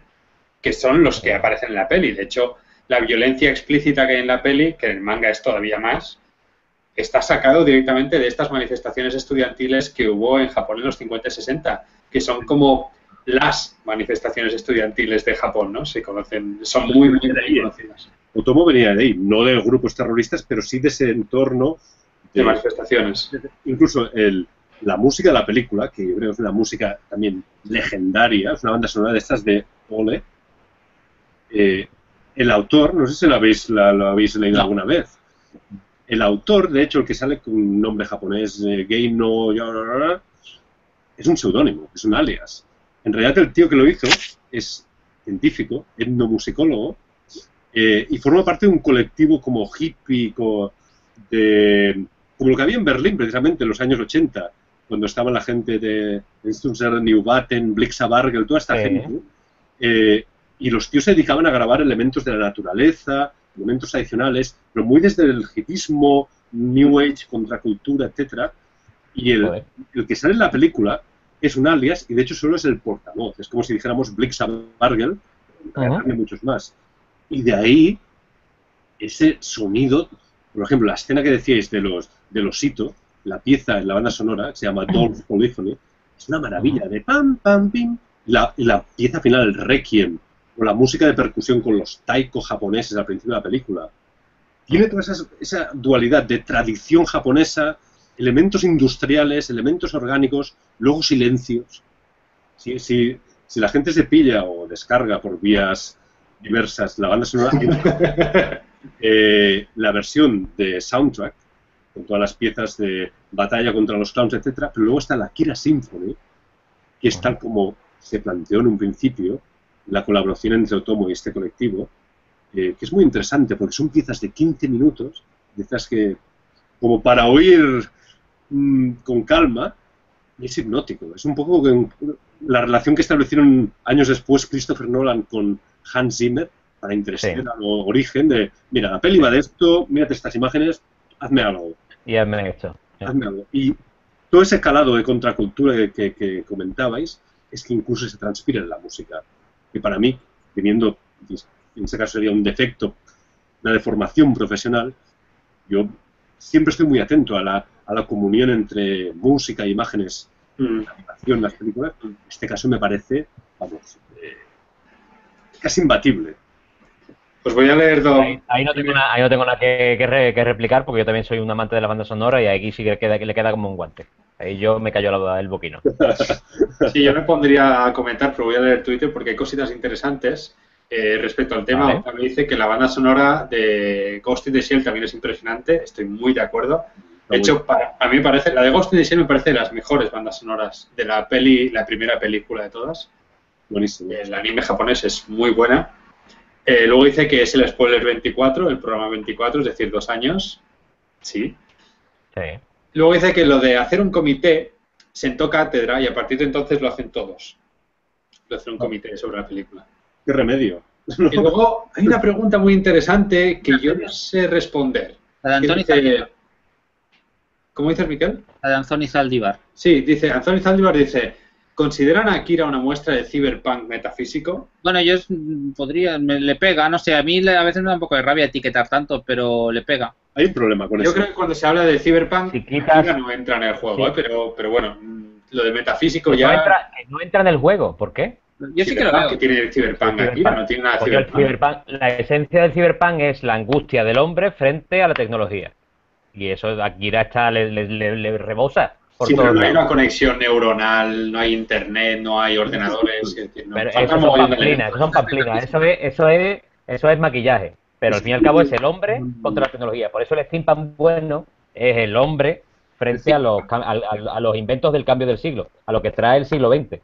Has dicho el steampunk bueno, el steampunk bueno no existe, tú te referías al No, no, no, no, no, no, no, no, no, no, no, el, steampunk bueno sí existe. Sí existe, amigo, mire. ¿Cuál es? ¿Cuál es? Por, por curiosidad. Por ejemplo, la serie, por ejemplo, la serie Reaper Street ah, es el mejor steampunk que yo he visto. Y no hay ni una máquina de vapor, pero es el hombre enfrentado al, cambio del siglo. No, pero hemos dicho Cyberpunk, hemos dicho Cyberpunk. Claro, el Cyberpunk es lo mismo, el Cyberpunk es el hombre enfrentado a lo que trae las nuevas tecnologías. Pero ahí está, la, la democratización de, la, de los ordenadores personales, la, la, la, pérdida de, ¿cómo se dice? Del entorno eh, humano también. Sí, exactamente, y la, la, pérdida de humanidad a través de la tecnología, todo eso es Cyberpunk. Y, cuestionarse el yo, cuestionarse el yo en una ciudad que avanza hacia no demasiados fines, horizontes no demasiado prósperos y todo eso. Eso para mí es la esencia. Claro, otro claro, la angustia del hombre frente a la tecnología. Ese es el yo, no, diría que es, simplemente maquillaje, ¿eh? o sea, me parece que va más allá del maquillaje. No, eso es. Pero pero sí que creo que como mío comparten muchos elementos con el Cyberpunk. La película esa, joder, que se hace un brazo biónico. El, lo, que, lo, que, no tiene es el tema Gibson. El tema William Gibson, que es la gente lo que hace. Bueno, pero, pero Gibson, Gibson, en, en, Japón tuvo bastante influencia, ¿no? Con el pero es que, claro, vamos a ver, William Gibson... pero vamos a ver, que sois todos unos hijos de puta. Decir que Cyberpunk son enlaces neuronales es como decir que ciencia ficción son naves espaciales. No, es eso. Yo, no, he dicho no, es eso, es otra cosa. Por eso, por eso, que... que, que no, pero también la rubia sí. el detalle, porque es muy vistoso el tema Matrix. ¡Toma! Pero, pero que realmente el Cyberpunk va, va mucho más por donde tú dices. Y en ese caso sí la parte metafísica, y a mí me gustaría insistir, porque eso, en la película, vamos a lo mismo, entre ese tsunami de, personajes, situaciones, escenas, puede quedar diluido. Pero para mí una de las cosas bonitas de Akira es precisamente la historia de amistad y luego de, enfrentamiento entre los dos amigos. Una de las cosas más preciosas de Akira eso es, lo chulo de, Akira, es el flashback final, cuando se, se, ve en el orfanato cómo se conocen Tetsuo y Kaneda, con la música, cómo está, es precioso. Es precioso. Y luego sí tienes... Ahora os planteo, os planteo una pregunta, os planteo una pregunta. O mejor dicho, os digo mi opinión y para que me digáis que tengo razón y os calléis, ¿vale? Pues hay otra cosa. si Tetsuo no trascendiese, o sea, si, si los últimos 15 segundos de que dice yo soy Tetsuo, he trascendido, no sería, no, no sería metafísico. Si Tetsuo muere, ¿Es una, ¿Es una afirmación que estás haciendo o es una pregunta que plantea? Es mi opinión para que me la rebatáis. Yo creo que cuando los niños dicen ha venido Akira y se va a llevar a Tetsuo, yo creo que ya queda relativamente claro en el momento en que Akira de la nada aparece y hace una bola de luz de energía de la hostia. No de la nada, de la, de la muerte. O sea, Akira está muerto ya a pedazos y regresa. Bueno, no está muerto porque la energía no desaparece, ¿no? Bueno, pero decir que, que o sea, es verdad, no está muerto. Ah, llega, ¿lo ves? Llega, la, gran pregunta, llega la, la gran pregunta. ¿Qué es Akira? ¿Es la fuerza o es el primer niño que tuvieron? Las dos cosas. No, Akira, Akira en el nivel físico era el niño número 28, que fue un espécimen muy, que dio muy buenos resultados. Este espécimen eh, desarrolló poderes psíquicos muy fuertes y llegó a trascender para convertirse en energía pura consciente, porque él tiene cierta conciencia. Ya está. Pero, pero, ahora, pero, ahora, en la, en la película, en la narrativa de ahora, mm. ¿vale? Eh, Akira es la fuerza, la fuerza de Star Wars. Akira, porque el ser Akira es energía pura, la energía básica, Akira es la creación. Claro, pero el, niño, el niño es el Doctor Manhattan, el niño que se llamaba Akira ha trascendido y ahora es una entidad que se llama Akira es Dios. Sí, ahora sí, ahora es la fuerza. Podríamos decir que Akira al final de la película es Dios, ¿no? Por decirlo así. O no sé, no sé si hablaría en términos de divinidad, pero ha trascendido, es otra cosa. Dios en el sentido de una persona muy presente. o plano de existencia. Y, y, los y de hecho vuelve porque los chavales le llaman, quiero decir, están desconectados no está, y le llaman a través del cuerpo, o sea que alguna conexión con el, con los restos orgánicos tiene. Como el Doctor Manhattan. Como el Doctor Manhattan, es que es el Doctor Manhattan, le falta ser azul, pero... Y enseñar el... enseñar el pepino, sí, enseñar el pepino. Pero, yo tengo, una, pregunta, tengo una pregunta, tengo una pregunta que, que, es una pregunta contra pregunta, lo de yo soy Tetsuo al final, sin metafísico. Vale. 2001, Stanley Kubrick, el final que tiene mucho también de, de, correlación. Sí. Bowman no dice en ningún momento yo soy Bowman. Yo soy Bowman, no me acuerdo, no me acuerdo. pero aún así, no, no, no, sé, pero es una pregunta, pero aún así, muy metafísico también al final, ¿no? Pero, pero lo ves, o sea, tú ves que es otro ser, que es una... Claro, pero tú, claro, pero tú, tú sí ves el feto. Claro, ves que ha nacido otra pero vez, tú aquí ves la bolita de energía. Sí, la y luego ves el pum, la expansión. Por eso, por eso yo creo que aunque no se viera la cosa esa, o sea, yo no estoy de acuerdo con Jesús. Yo creo que aunque no se viera la bolita, tú ya has visto que un ser del Hombre, Raúl, que, que, no he dicho que no, ¿eh? Era para que Raúl, ha abierto, Raúl ha abierto un melón ahí interesante, ¿eh? Si quitas el feto de 2001, ¿es metafísico? Claro, pero eh, ¿cuánto puedes amputar? Claro, pero, pero eso es un juego asqueroso, ¿no? tú vas sí, sí, un poco, de la peli un poco, dices, sí, claro, un poco es tortícero, verdad, verdad. Es más, es más, verdad, lo de lo de Marta en Batman contra Superman, ¿eso era metafísico también? a mí me gusta, ¿eh? Claro, claro, claro. Sí. Es que a lo mejor es muy interesante. Claro, sí. Que quede claro que a mí me gusta, ¿eh? Que quede claro que a mí Marta, lo de Marta me gusta. Y ahí os lo dejo. película si no quiera hombre. Oye, dice Octavi respecto a algún día lo haremos. ¿Quién dice? Al final del 2001 dice Octavi que, se, que dice, Dios mío, está lleno de estrellas. Es verdad. Y ya, está, no dice nada. O apúntate esa cita que nos vale para el Neonostromo. Es verdad.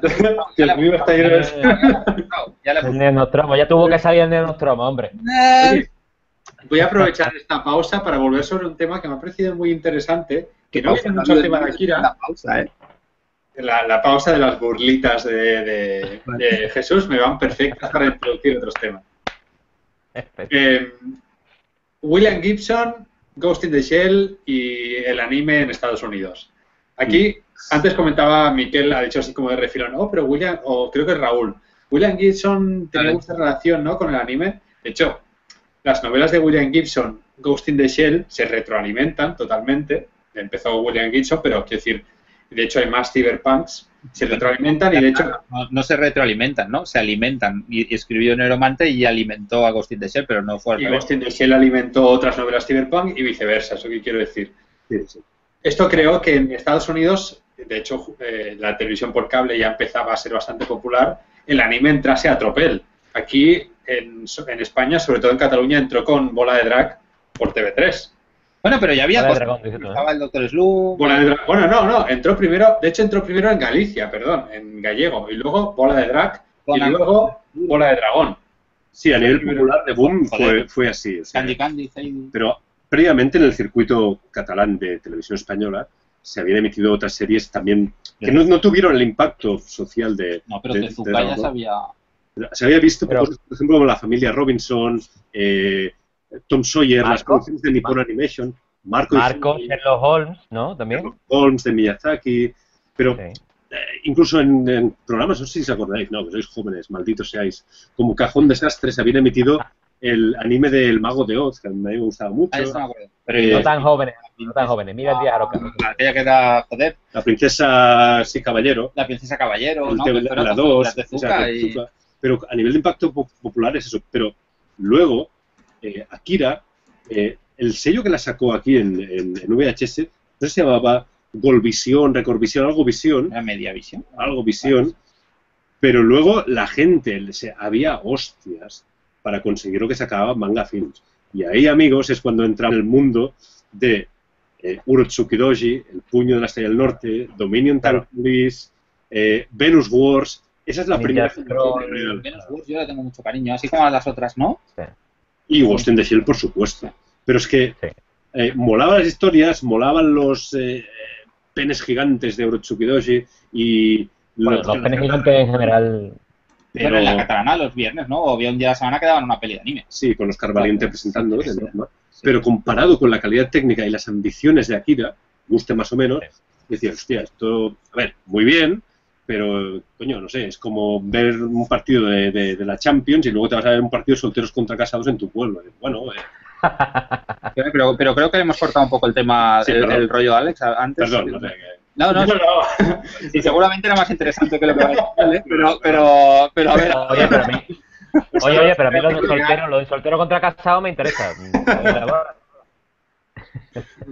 Eh, yo, no, no, yo simplemente quería recalcar el tema de, de la conexión del cyberpunk que hubo entre Estados Unidos y, y Japón por, por, William Gibson y Ghost in the Shell, que con Akira no se dio, al menos no en esa época. Sí que es verdad que Akira fue muy popular en Estados Unidos, pero, oye, ¿de qué año es pero de qué año es Ghost in the Shell? Porque William Gibson es mucho, muy posterior, muy anterior, perdón. Tampoco muy anterior, William Gibson es la eh, Neuromantes del 80 y algo, ¿no? O del 70 y muchos. Vamos a ver.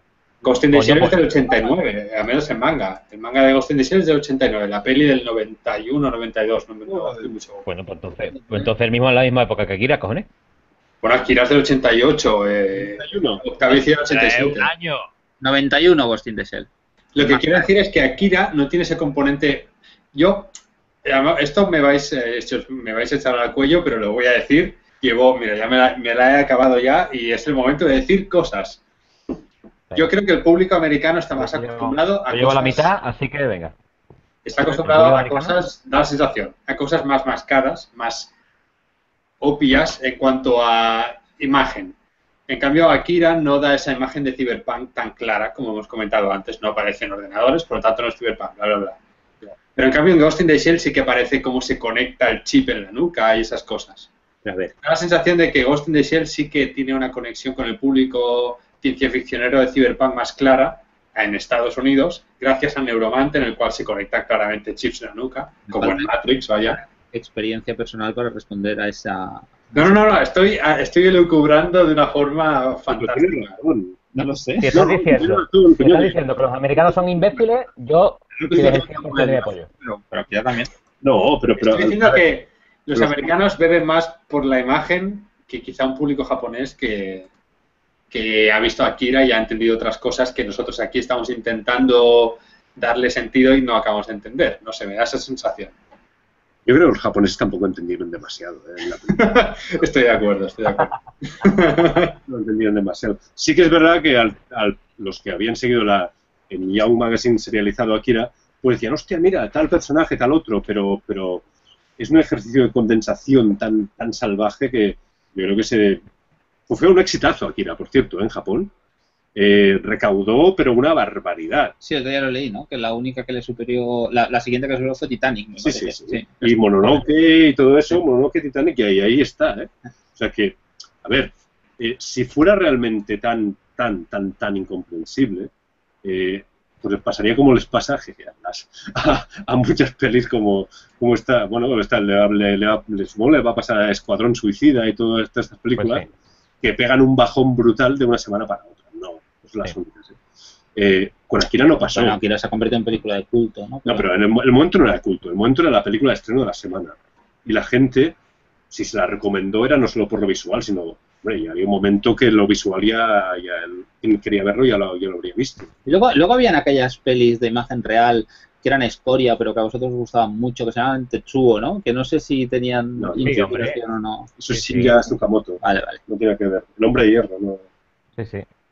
Pero, eh, bueno, es que el, medio cibor, el tío medio cibor este así que se iba mecanizando, ¿no? De alguna manera. Sí. Yo, no podía con aquellas pelis. me han encantado las dos primeras, sí, sí. Ah, no, la escena del teléfono. Las dos, las dos dicen que es la mejor, ¿no? La 2 es buena. La primera tiene una escena a lo David Lynch, una conversación telefónica de diga, oiga, y quien la ha visto no lo olvida en su puñetera vida. Mm. Cinco minutos de japoneses eh, diciendo diga, oiga. Para que luego digan de Akira. No, no, tiene, no, tiene, nada que ver, no tiene nada que ver con Akira, Miguel. vale, vale. Eh, bueno, se llama Tetsuo y se transforma en cyborg como este, pero podía haber sido, ¿eh? Pues entonces es un calco, entonces es un plagio, ya está. Un plagio. Estoy mirando si hay comentarios, pero no se me carga. Oye, eh, una, una, cosa que has dicho interesante, eh, Tetsuo se transforma en cyborg por el hecho de ponerse mierda en el brazo y crearse un brazo falso. Sí, sin duda. Pero se pone, se pone cables porque es lo que hay, pero se podría poner barro, por decirte algo, porque se pero, se pone, pero se pone cables. Bueno, pero ahí entra un, componente importante. Si te hubiera puesto barro sería un golem, como se ha puesto cables es un cyborg. No, no, no, la pregunta es seria, ¿eh? La pregunta seria. ¿Es un cyborg porque es un, brazo cibernético? ¿O es un brazo... Es un ¿O es un brazo en el cual las piezas metálicas se aguantan por su poder y no por el hecho de crear mecanismos o engranajes, eh, bla, bla, bla? Y está claro que se aguantan, se aguantan por su poder. Papel de fumar. Papel de fumar. Vale, cogérsela, cogérsela con papel de fumar. Para mí es más la cuestión de lo Cronenberg. Casi, casi. Sí, ah. estoy de acuerdo. Eh, es, una, es, una, peli en ese sentido muy core y muy, muy eh, flesh, me sale la palabra flesh, muy, muy de carne, ¿no? Muy, bueno, el, nueva, nueva carne. La metamorfosis aquella en feto descantillado sí. es muy carne, ¿no? Claro, pero es que eso también es muy interesante porque en la película al final el camino va, al mismo sitio, pero la película tiene un sentido y en el manga tiene, tiene otro, creo yo. Eh, ¿Esta transformación aparece en el manga? Se transforma en, un... Que yo, es que ya no lo he revisitado, ¿eh? ni la película de manga, lo estoy diciendo todo en memoria. Yo creo que sí, en un amasijo descontrolado de carne, incluso, sí, como lo, que pasa en el estadio, en, la película de animación. Sí, sí, sí en el manga, Tetsuo viene de convertirse en un adicto, en un yonki, que, hace que, por un lado, suba de nivel, pero que no le permita trascender. Y entonces eso es, eh, si también ponemos en contexto, otra vez lo mismo, lo que decía antes, años 80, alguien que viene de la contracultura, que ha crecido con hippies y todo eso, pues, Diego Tomo está haciendo claramente un discurso sobre las drogas, sobre la juventud de esta droga. En la película se intuye que van a pillar drogas al principio, pero en el cómic se ve precisamente que se meten rulas y pastillas rojas, verdes y amarillas, pero a fondo. Pero te echó al de hecho, principio de que le pillan, su gran preocupación es que le den drogas. Y, mira la chaqueta de Caneda, lo que tiene. Sí. de hecho, es la pastilla roja y azul que luego aparecerá en Matrix. Pero bueno, en el manga sí se transforma en un bebé, en un feto súper chungo. Claro pero en el anime no queda claro realmente por qué. En el manga sí que es verdad que él se toma las pastillas y las pastillas le ayudan a mantener bajo control ese poder, como decía Raúl, que de hecho el hecho de mantener el poder bajo control no le ayuda a trascender, pero en el anime no se acaba de... En el anime no se entiende, ¿no? Parece que se descontrola porque le duele la cabeza. Pero yo siempre he interpretado que es por, por el de puro dolor Claro, claro. Parece que como le duele la cabeza se descontrola. El claro, el poder le desborda porque no tiene las pastillas para contenerlo. Cuando está sentado en el trono lo dice, no me quedan pastillas, tráemelas o algo así, le dice a Kaori, a, lo que es como su novia. Dice, tráeme las pastillas, no me quedan. Y a partir de ahí empieza a volverse majara y se le va la, olla. Es lo que pasa en el manga. Pasa en el manga, es más obvio el hecho de que consumen drogas. Consumen pastillas como, como, como chuches, vamos. De hecho, Tetsuo en el manga sobrevive todo el manga consumiendo esas pastillas continuamente y apuñados, y literalmente apuñados, las mete apuñados en la boca. En el anime eso sí que es verdad que queda más desdibujado y no, no se acaba de entender por qué en ese momento preciso se descontrola tanto. Pero fijaos que detalles como ese lo que hacen es que en el anime, eh, no es que, para mí no es que aumente la, confusión, pero sí que da más margen a la ambigüedad. Es decir, como lo el ataque de, de, los niños viejunos con el, con el osito y todo eso, al querer concentrar referencias del manga, tienen que salir las pastillas. Pues vale, salen, pero, pero no queda muy claro exactamente por qué se descontrola y todo eso. Eso es lo que aumenta, creo yo, la sensación final de, vale, ahora como adulto he visto la película y creo que la he entendido, pero la sensación es que se me siguen escapando detalles, por aquí y por allá. Pero al, mismo tiempo es, es una duda ¿eh? que tengo. El, el, hecho de que sea tan densa, de que tenga tanto contenido al que prácticamente solo se, se alude y un poco está abierto a la interpretación, ¿no la hace más rica también? ¿No, no hace que aguante más visionados y que, y que la recuerdes más y que pienses más en ella? Depende del día. Jesús, lo cuestiona, Jesús lo cuestiona. Yo creo que no. Yo creo que, yo creo que y, ah, voy a hacer un paralelismo un poco, un poco aventurado, pero bueno, que verte la adaptación de Watchmen sin haber visto Watchmen eh, no te enriquece el visionado, ni te da más ganas de ver, ni te da más ganas de leer. ver, la peli, de Watchmen no, te hace decir es una gran, es una gran obra, ¿sabes? Sino es un batiburrillo que no tengo ganas de saber más de él, ¿sabes? Y lo siento, pero a mí me ha pasado eso con el Gira, ¿sabes? Mira, no sé, a mí no, es, eh, pero también es que yo que sé, a veces cuando las has visto muchas veces una cosa... Mm, no, pero entiendo lo que dice. Sí, sí, sí. sí, Y, cuando me pude hacer con la colección de manga, la primera edición, la de, de nada, ediciones en color, es difícil de explicar la sorpresa que sentí yo cuando, cuando vi que la historia continúa. Y solo la gente tiene que tenerlo claro que también en el evento hay cyberpunk y postapocalíptico, otra vez ochentero, Mad Max, es que está muy presente. Y la sorpresa Claro, yo entiendo. Yo entiendo mucho, y me voy a lanzar de nuevo a la piscina, de que, que vosotros lo hayáis visto con, eh, si tenéis cuatro años más que yo, a lo mejor con 15, 13, 15 años, os haya vuelto loco la estética, no hayáis entendido un carajo y hayáis dicho, quiero leer más de, quiero leer lo que hay detrás de esto. Y entonces el cómic os haya flipado. Pero como yo me vi la película en su día y no me leí el manga y solo me he vuelto a ver la película hoy por la tarde, mm. eh, me sigue sin convencer. ¿sabes? Que el, manga es bastante, eh, sobre todo en su tramo final, claramente, no diría fallido, pero no sé si oh, estáis de acuerdo, pero es que claramente es una historia que Otomo no sabe o cómo acabarla o cuándo, pero con los volúmenes es, evidente, o sea, hasta el volumen 3, 4, es, hasta el volumen 2 es lo, la película, 3, 4 desenvolupa este mundo post-apocalíptico Mad Max con el coronel, Lady Miyako, es genial. Ojalá hubiera, aquí lo hubiera dado 5 horas para, para que metieran eso pero los últimos dos volúmenes, en, la colisión final entre Kaneda, Tetsuo, todas las facciones y no sé qué, la secta, los terroristas, no diría que es fallido, pero es, yo diría que al nivel de, el nivel de confusión y de, bueno, pero que se acabe ya todo esto, es incluso mayor. ¿eh? El cómic lo tengo demasiado. No lo tengo demasiado mitificado, en serio. No, yo, lo que lo tengo es demasiado. hay que pensar que la peli adapta solo los dos primeros volúmenes, como ha dicho Raúl, de los seis totales. Sí, por aquí. en, total, en total son 2.200 páginas de, manga y la peli adapta solo los dos primeros volúmenes. El tercero y el cuarto no están mal, pero eso es lo que dice el, quinto y el sexto. La verdad es que es gente caminando entre ruinas, no pasando nada. De pronto pasan muchas cosas al final, batiburrillo.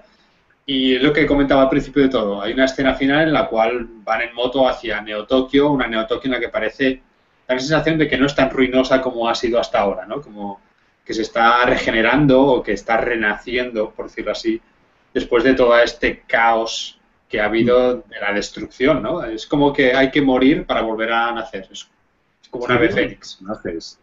Otomo se, se, olvida de los personajes eh, en el tramo final del manga y a mí es lo que me jodió como lector, porque encima tuve que esperar muchos años para leer el final. Sí, porque, porque tardó mucho en salir. Tardó una eternidad. Y cuando salió era, hostia, para este viaje no hacía falta forjas. Es decir, para mí la fuerza motriz de Akira es, vuelvo a insistir, en la película también, esos personajes con, con esas relaciones entre ellos, en este entorno que, que, es casi real, que te puedes imaginar caminando por las calles de Neo Tokio. De hecho, yendo a Hong Kong o a ciertos barrios de Tokio hoy en día, es que estamos en Neo Tokio.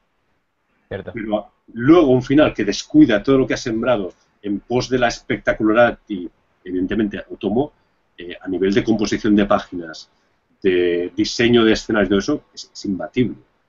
Pero eso no hace una buena eso, eso, es un melón, eso es un melón interesante también, ¿eh, Raúl? Eh, del mismo modo que Star Trek inventó el tablet, y tenemos ahí tablet porque un científico que tenía 15 años vio Star Trek y los tíos con un, con un cartón así dijo yo voy a crear eso eh, ¿Akira ha formado el Tokio tan cercano a Akira que vemos hoy?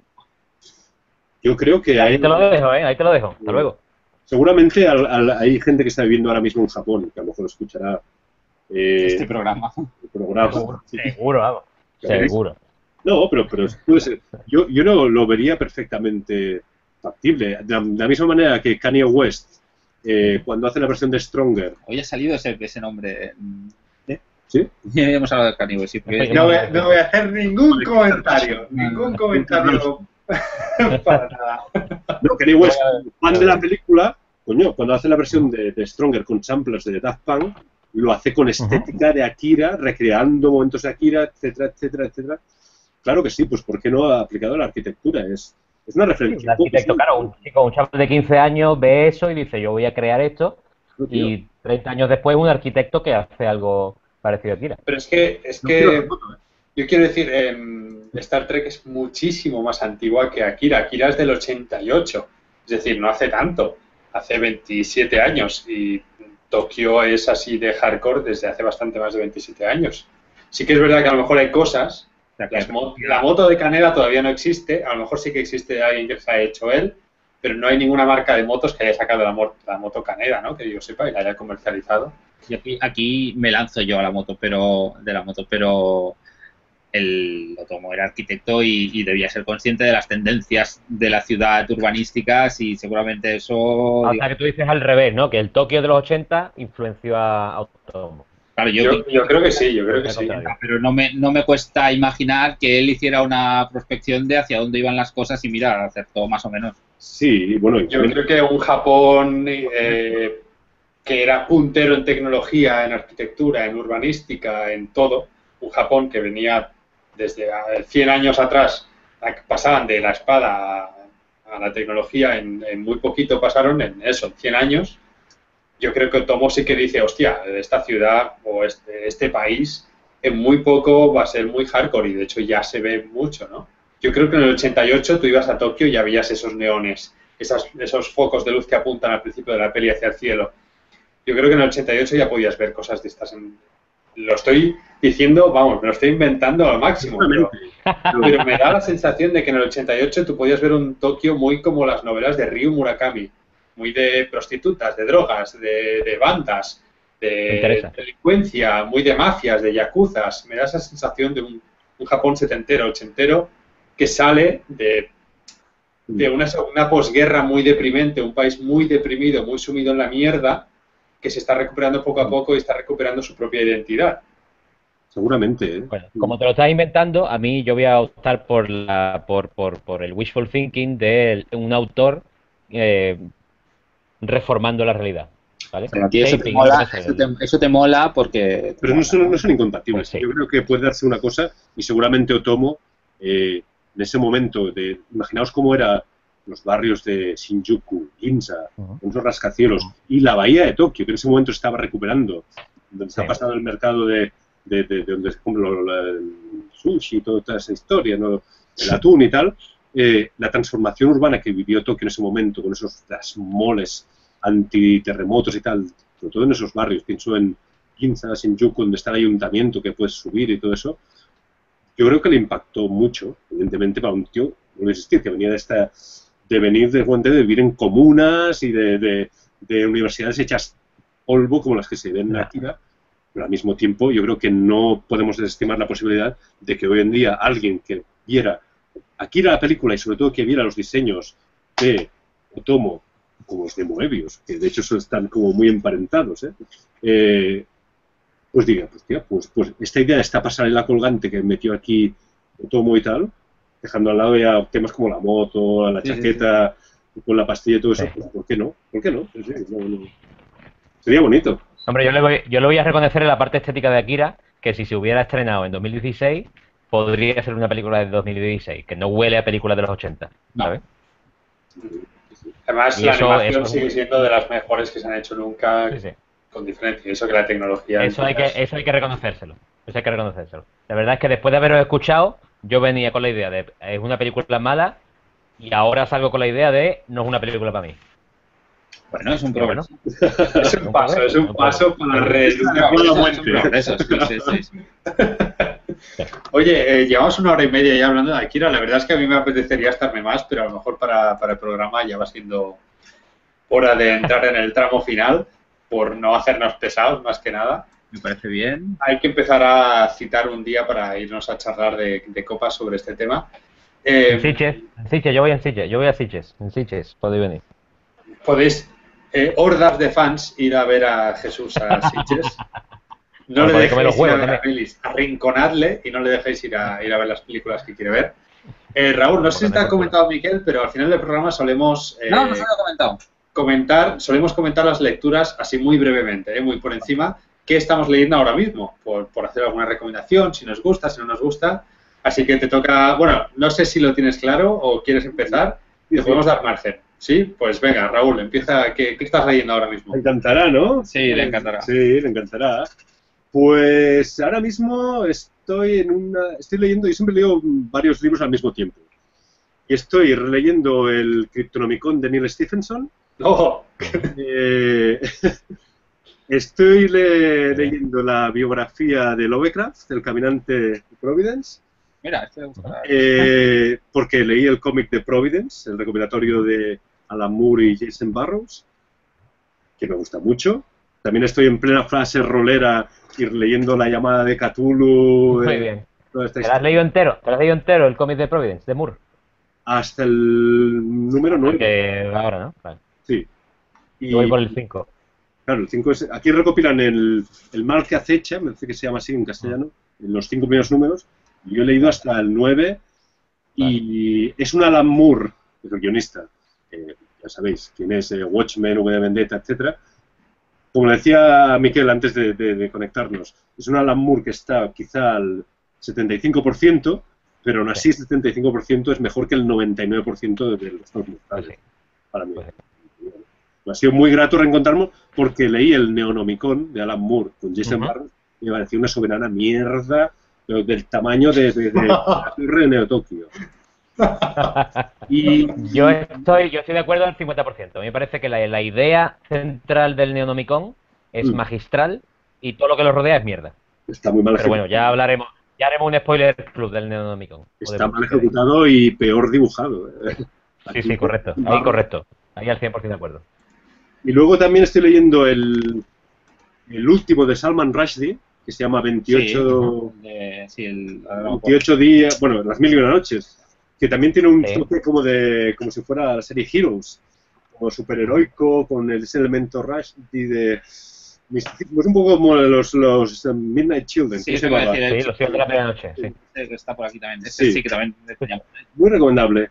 Y creo que no estoy leyendo nada más ahora mismo. Muy bien. Bueno, por ahí va la cosa. Sí.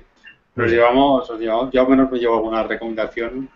El del cómic de Alan Moore, eh, quizá no, porque Jesús ya ha soltado pestes. no, no, no, pestes. Ha dicho que hay que, hacer, hay que ser muy hardcore de Lovecraft y muy hardcore de Moore para disfrutarlo. Para mí esos son pestes, yo no soy muy hardcore, por lo tanto para mí yo me lo yo le giro como una peste. Por cierto, eh, la, la, bio, la biografía, no la no, está, no, aún no la he acabado, pero me ha sorprendido que siendo como es un pedazo de biografía de, del copón, de casi y el 5 de diciembre el Lovecraft fue el lavabo y no había potencia. es, es, muy amena, realmente, y no sé, no mm, realmente, hombre, te tiene que interesar el tema, no faltaría, ¿no? A Jesús, a Jesús le interesa un poco. Pero, pero, pero, pero me, me, está sorprendiendo muy, muy gratamente. No sé, de momento. A ver cómo acaba, ¿eh? Es un misterio. No, no me escucho. Hostia, se agua en la leche. No, está bien, está bien.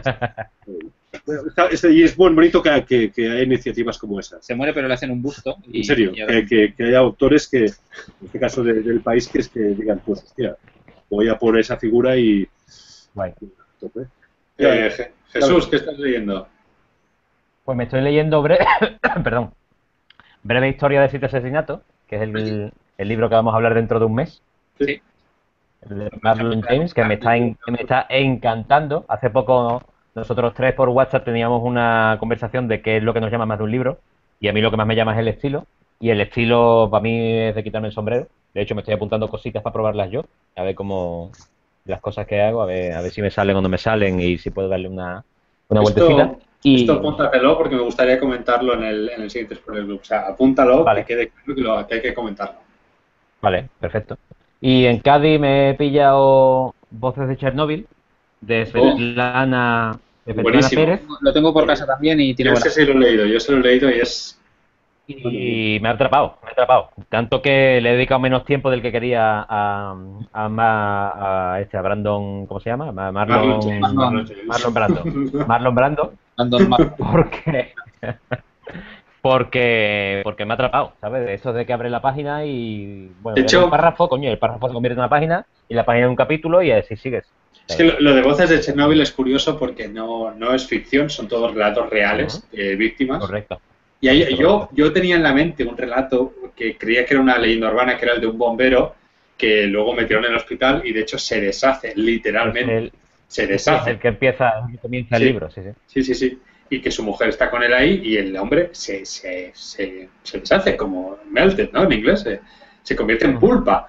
Y esto pasó de verdad. Yo creía que era una leyenda urbana y cuando lo lees, como un relato, y además de esa forma tan, no fría, pero pasa esto. Y te quedas, ¡Yes! Y no puedes parar de. Es que no puedes parar porque es, es hardcore. O sea, voces de Chernobyl es muy bestia. Yo lo aviso, es, es muy duro, es muy pues duro. Sí. Sí, Pues sí, me está volviendo, me está volviendo loco. Muy bien. Miquel, ¿qué estás leyendo? Yo estoy leyendo también para, para, el mes que viene, porque el libro es larguillo, el de la breve historia de los siete asesinos. larguillo, ¿no? Entre comillas, larguillo. larguete, sí. No se, no se lee en dos días. Y, es, coincido con, Jesús en que el estilo es brutal. A mí lo que explica me está interesando bastante, pero me pide un esfuerzo considerable. Y aunque yo, al revés que vosotros, normalmente soy de leer un libro y hasta que no lo termino no empiezo otro, en este agradezco de vez en cuando, aunque me está gustando mucho, agradezco en algunos momentos poder cambiar. Y cuando leo más de un libro no suelen ser de los dos de ficción o si uno es novela el otro son relatos. En este caso el, el segundo es un ensayo que, aprovechando el tema del programa de hoy, era un ensayo sobre el anime que me está gustando mucho. Se llama Anime, desde Akira hasta el castillo ambulante. el castillo ambulante de Miyazaki y la verdad es que es el de Susan, Susan Napier, ¿no? Susan J. Napier, sí. Y me está gustando mucho, muy interesante. Y me va bien ir alternando entre este y la novela. Tengo ganas ¿eh? del programa del mes que viene porque la verdad es que el libro aquel de los siete asesinatos da, da mucho para hablar. ¿Alguien, se, ¿alguien, atrevido a qué? ¿Con los nuevos de Mark Daniel Epstein? Eh, el, ¿Los del familiar? No, los, del familiar tú te los... Lo tengo aquí. Ah, pensaba que se iba a sacar de la cabeza, tío. Ostras, los del familiar, que son cada, cada tomo, lleva cuatro, lleva ya de mil páginas o más, ¿no? Aquí el, único me parece que hay en el programa ahora mismo que no se ha leído el de la Casa de Hojas soy yo, ¿no? Porque vosotros... No, yo tampoco, yo tampoco. Lo tengo comprado, me lo regaló Agatha, firma, lo tengo firmado por Danielewski de cuando fue a Barcelona a Gigamesh. Sí, yo cuando no, lo he leído. Pero no tenía el libro y no... Y no... Tengo la yo, tengo, yo tengo aquí este, llegué hasta donde está marcado y dije, vale, seguiré en algún momento y hasta hoy. Nunca más. es uno de esos libros que es uno de esos libros que te dirás el moco diciendo que lo tienes y que y enseñándolo, pero pero uff, es, durillo, ¿eh? Es duro, es duro. Es más, tú el de la casa de hojas sí que te lo habías leído, ¿no? Sí, ese sí, Y sí que te había gustado. Sí, mucho. Lo que pasa que la lectura que yo hice también fue saltándome las partes que me interesaban menos, que es una lectura válida, sobre todo en este libro, pero que es verdad que todas las partes de, del tío que se encuentra, no me sale el nombre, del tío que se encuentra el manuscrito de Zampano, me interesaba mucho, mucho menos que la parte de, la investigación de la casa. Y bueno, eh, ¿qué me estoy leyendo yo, Alex? Pues yo me estoy leyendo. estoy leyendo una cosita que, que, os puede interesar, sobre todo a Miquel, que es eh, Sleeping, de Lauren Beukes. Ah, yo lo libro que todavía no ha salido, me han pasado la RC gracias a esa plataforma mística y mágica llamada NetGalley. Sleeping son, es una antología de cuentos y ensayos de Lauren Beukes. Lauren Beukes es la autora, para los que os suene, de Las Luminosas o de Monstruos Rotos, Broken Monsters. Y es brutal. O sea, los relatos que salen, algunos están ambientados en sus novelas, otros son antiguos, ¿Ah, otros son nuevos. ¿Están ambientados en las novelas? Hay alguno que sí, hay alguno que sí. De forma muy, muy... Personaje, personaje ultra secundario que tiene un cameo, ¿no? Pero... Oye, ¿Beukes? Beukes, la pronuncia es Beukes. Beukes. Es Beukes. Ella misma dijo cuando vino a Celsius que no era Beukes, sino que era Beukes. Becues. Becues, la pronuncio yo, Becues. Beukes, Beukes. Bueno, Sleeping, la antología de Lauren Beukes. Luego me estoy leyendo también, este me lo estoy leyendo a sorbitos, lo empecé tras el Celsius, es eh, Solo el acero, Still Remains, de Richard Morgan. Este tiene buena pinta. Fantasía épica, pero es, es brutal, es que es brutal. Es muy irónico, es muy inteligente y está muy bien escrito. Y que el español es traducción de Manuel de los Reyes. Sí, y está muy bien traducido. Encima, los protagonistas son homosexuales en un mundo pseudo medieval, algo que es como, oh, Dios, ¿no? Parece que choca, hay muchísimo sexo, es muy explícito, y el libro, ya digo, es como, es, muy irónico, es muy irónico, muy cínico, y es brutal. O sea, la gente normalmente dice, oh, Gerald de Rivia cuando quieres leer fantasía eh, cínica, ¿no? Pero solo el acero a mí me está pareciendo espectacular. Y, y para finalizar, un libro que no os esperáis para nada es el de Marlon James, de Breve Historia de Siete Asesinatos. Oh. Y aprovecho para conectar el siguiente programa de Spoiler Club, que supongo que ya lo pasaremos en septiembre, por el hecho de verano y esas cosas. Del verano y de que no esté tiempo de terminar el libro, porque al ritmo que estamos yendo. Correcto. Porque el, libro, como decía Miquel, es, es, es chiquitín, es chiquitín, no se lee rápido yo ahora mismo lo he parado un momento para leerme un par de las, novelas que he mencionado antes. Es decir, a mí personalmente lo que más me está gustando es el estilo, lo que menos es el ritmo. Y de hecho por WhatsApp vosotros comentabais que era se podía leer como fix up. Se puede leer como fix up. Lo que pasa es que no parece que no va a ningún lado. Y la conclusión a la que hemos llegado es que Alex era demasiado joven. Sí, sí, la, la conclusión es esa. Tengo una cara de yogurín increíble la culpa de Mateo. No tiene la, capacidad. Qué bastardo. bueno, el caso es que mi sensación hasta ahora llevo un 30 y algo por ciento, unas 200 y pico páginas. Me da la sensación de que no va a ningún lado. Te va explicando escenas. Pues sí que va, ¿Sabes desde la sinopsis dónde va? Bueno, eso es otro, es otro programa. Ale, es otro programa. Exacto, es la sinopsis. La sinopsis te lo hablamos, historias de cómo intentaron matar a X persona, pero en el relato, si tú no te lees la sinopsis, como yo que no suelo leer sinopsis, no, no hay motivaciones, pasan cosas, punto. Y a mí me cuesta avanzar en un libro cuando pasan cosas y punto, por mucho que el estilo sea espectacular, que en este caso es espectacular. Pero lo hablaremos en el siguiente programa. Eh, no sé si aquí se llegará a leer este libro para el siguiente programa. yo? Bueno, sí, nosotros y ya, creo. ¿Nosotros qué más quiere, cojones? Y, no sé, eh, creo que, hasta aquí, ¿no? Eh, creo que hay que agradecerle a Raúl. A mí me ha encantado que Raúl estuviera aquí. Ha sido un, una conversación muy enriquecedora. A mí me, yo creo que... invitado. Raúl, eres muy razonable, ¿eh? No, no, te vamos a invitar más porque eres demasiado razonable, ¿eh? Casi nos convence. Nunca me dejan repetir invitados. ¿eh? Ni chistes racistas, ni homófobos, ni nada. Y además, además, casi cualquier teoría loca que decíamos, él decía, eh, que pues tiene su punto. Y eso aquí nunca pasa. Aquí siempre es, no tienes ni puta idea. ha creado una moderación en el Sport Club que no suele, no suele haber. Así que muchas gracias, Raúl. Y, de verdad. y oye, lo de las cervezas y hablar de aquí y anime. Sí, lo de que las cervezas de hablar anime está muy bien. Tiene ciertas complicaciones logísticas, pero... No, no, no, que hay que hacer una segunda parte en persona, quiero decir. Sí, no, sí te he entendido. Tiene ciertas complicaciones logísticas. Bueno, subís a Copenhague todos y ya está. Sí, sí, sí. A Berlín. O pasáis por Berlín, o pasáis por Berlín y se acabó. Yo voto Berlín, ¿eh? A mí Berlín me mola mucho. Pero no conoces Copenhague, así que no puedes decir. Pero conocer un duro. Eso no, vale, eso no vale un duro. Bueno, oye, nos estamos enrollando. Yo creo que hay que cerrar ya el programa. Muchas gracias a los espectadores que habéis estado comentando por Twitter. Los comentarios han sido muy interesantes. Y nos vemos el mes que viene con, la novela de Marlon James. Y nada. Marlon Brando. Venga, Marlon Hasta la próxima. Chao.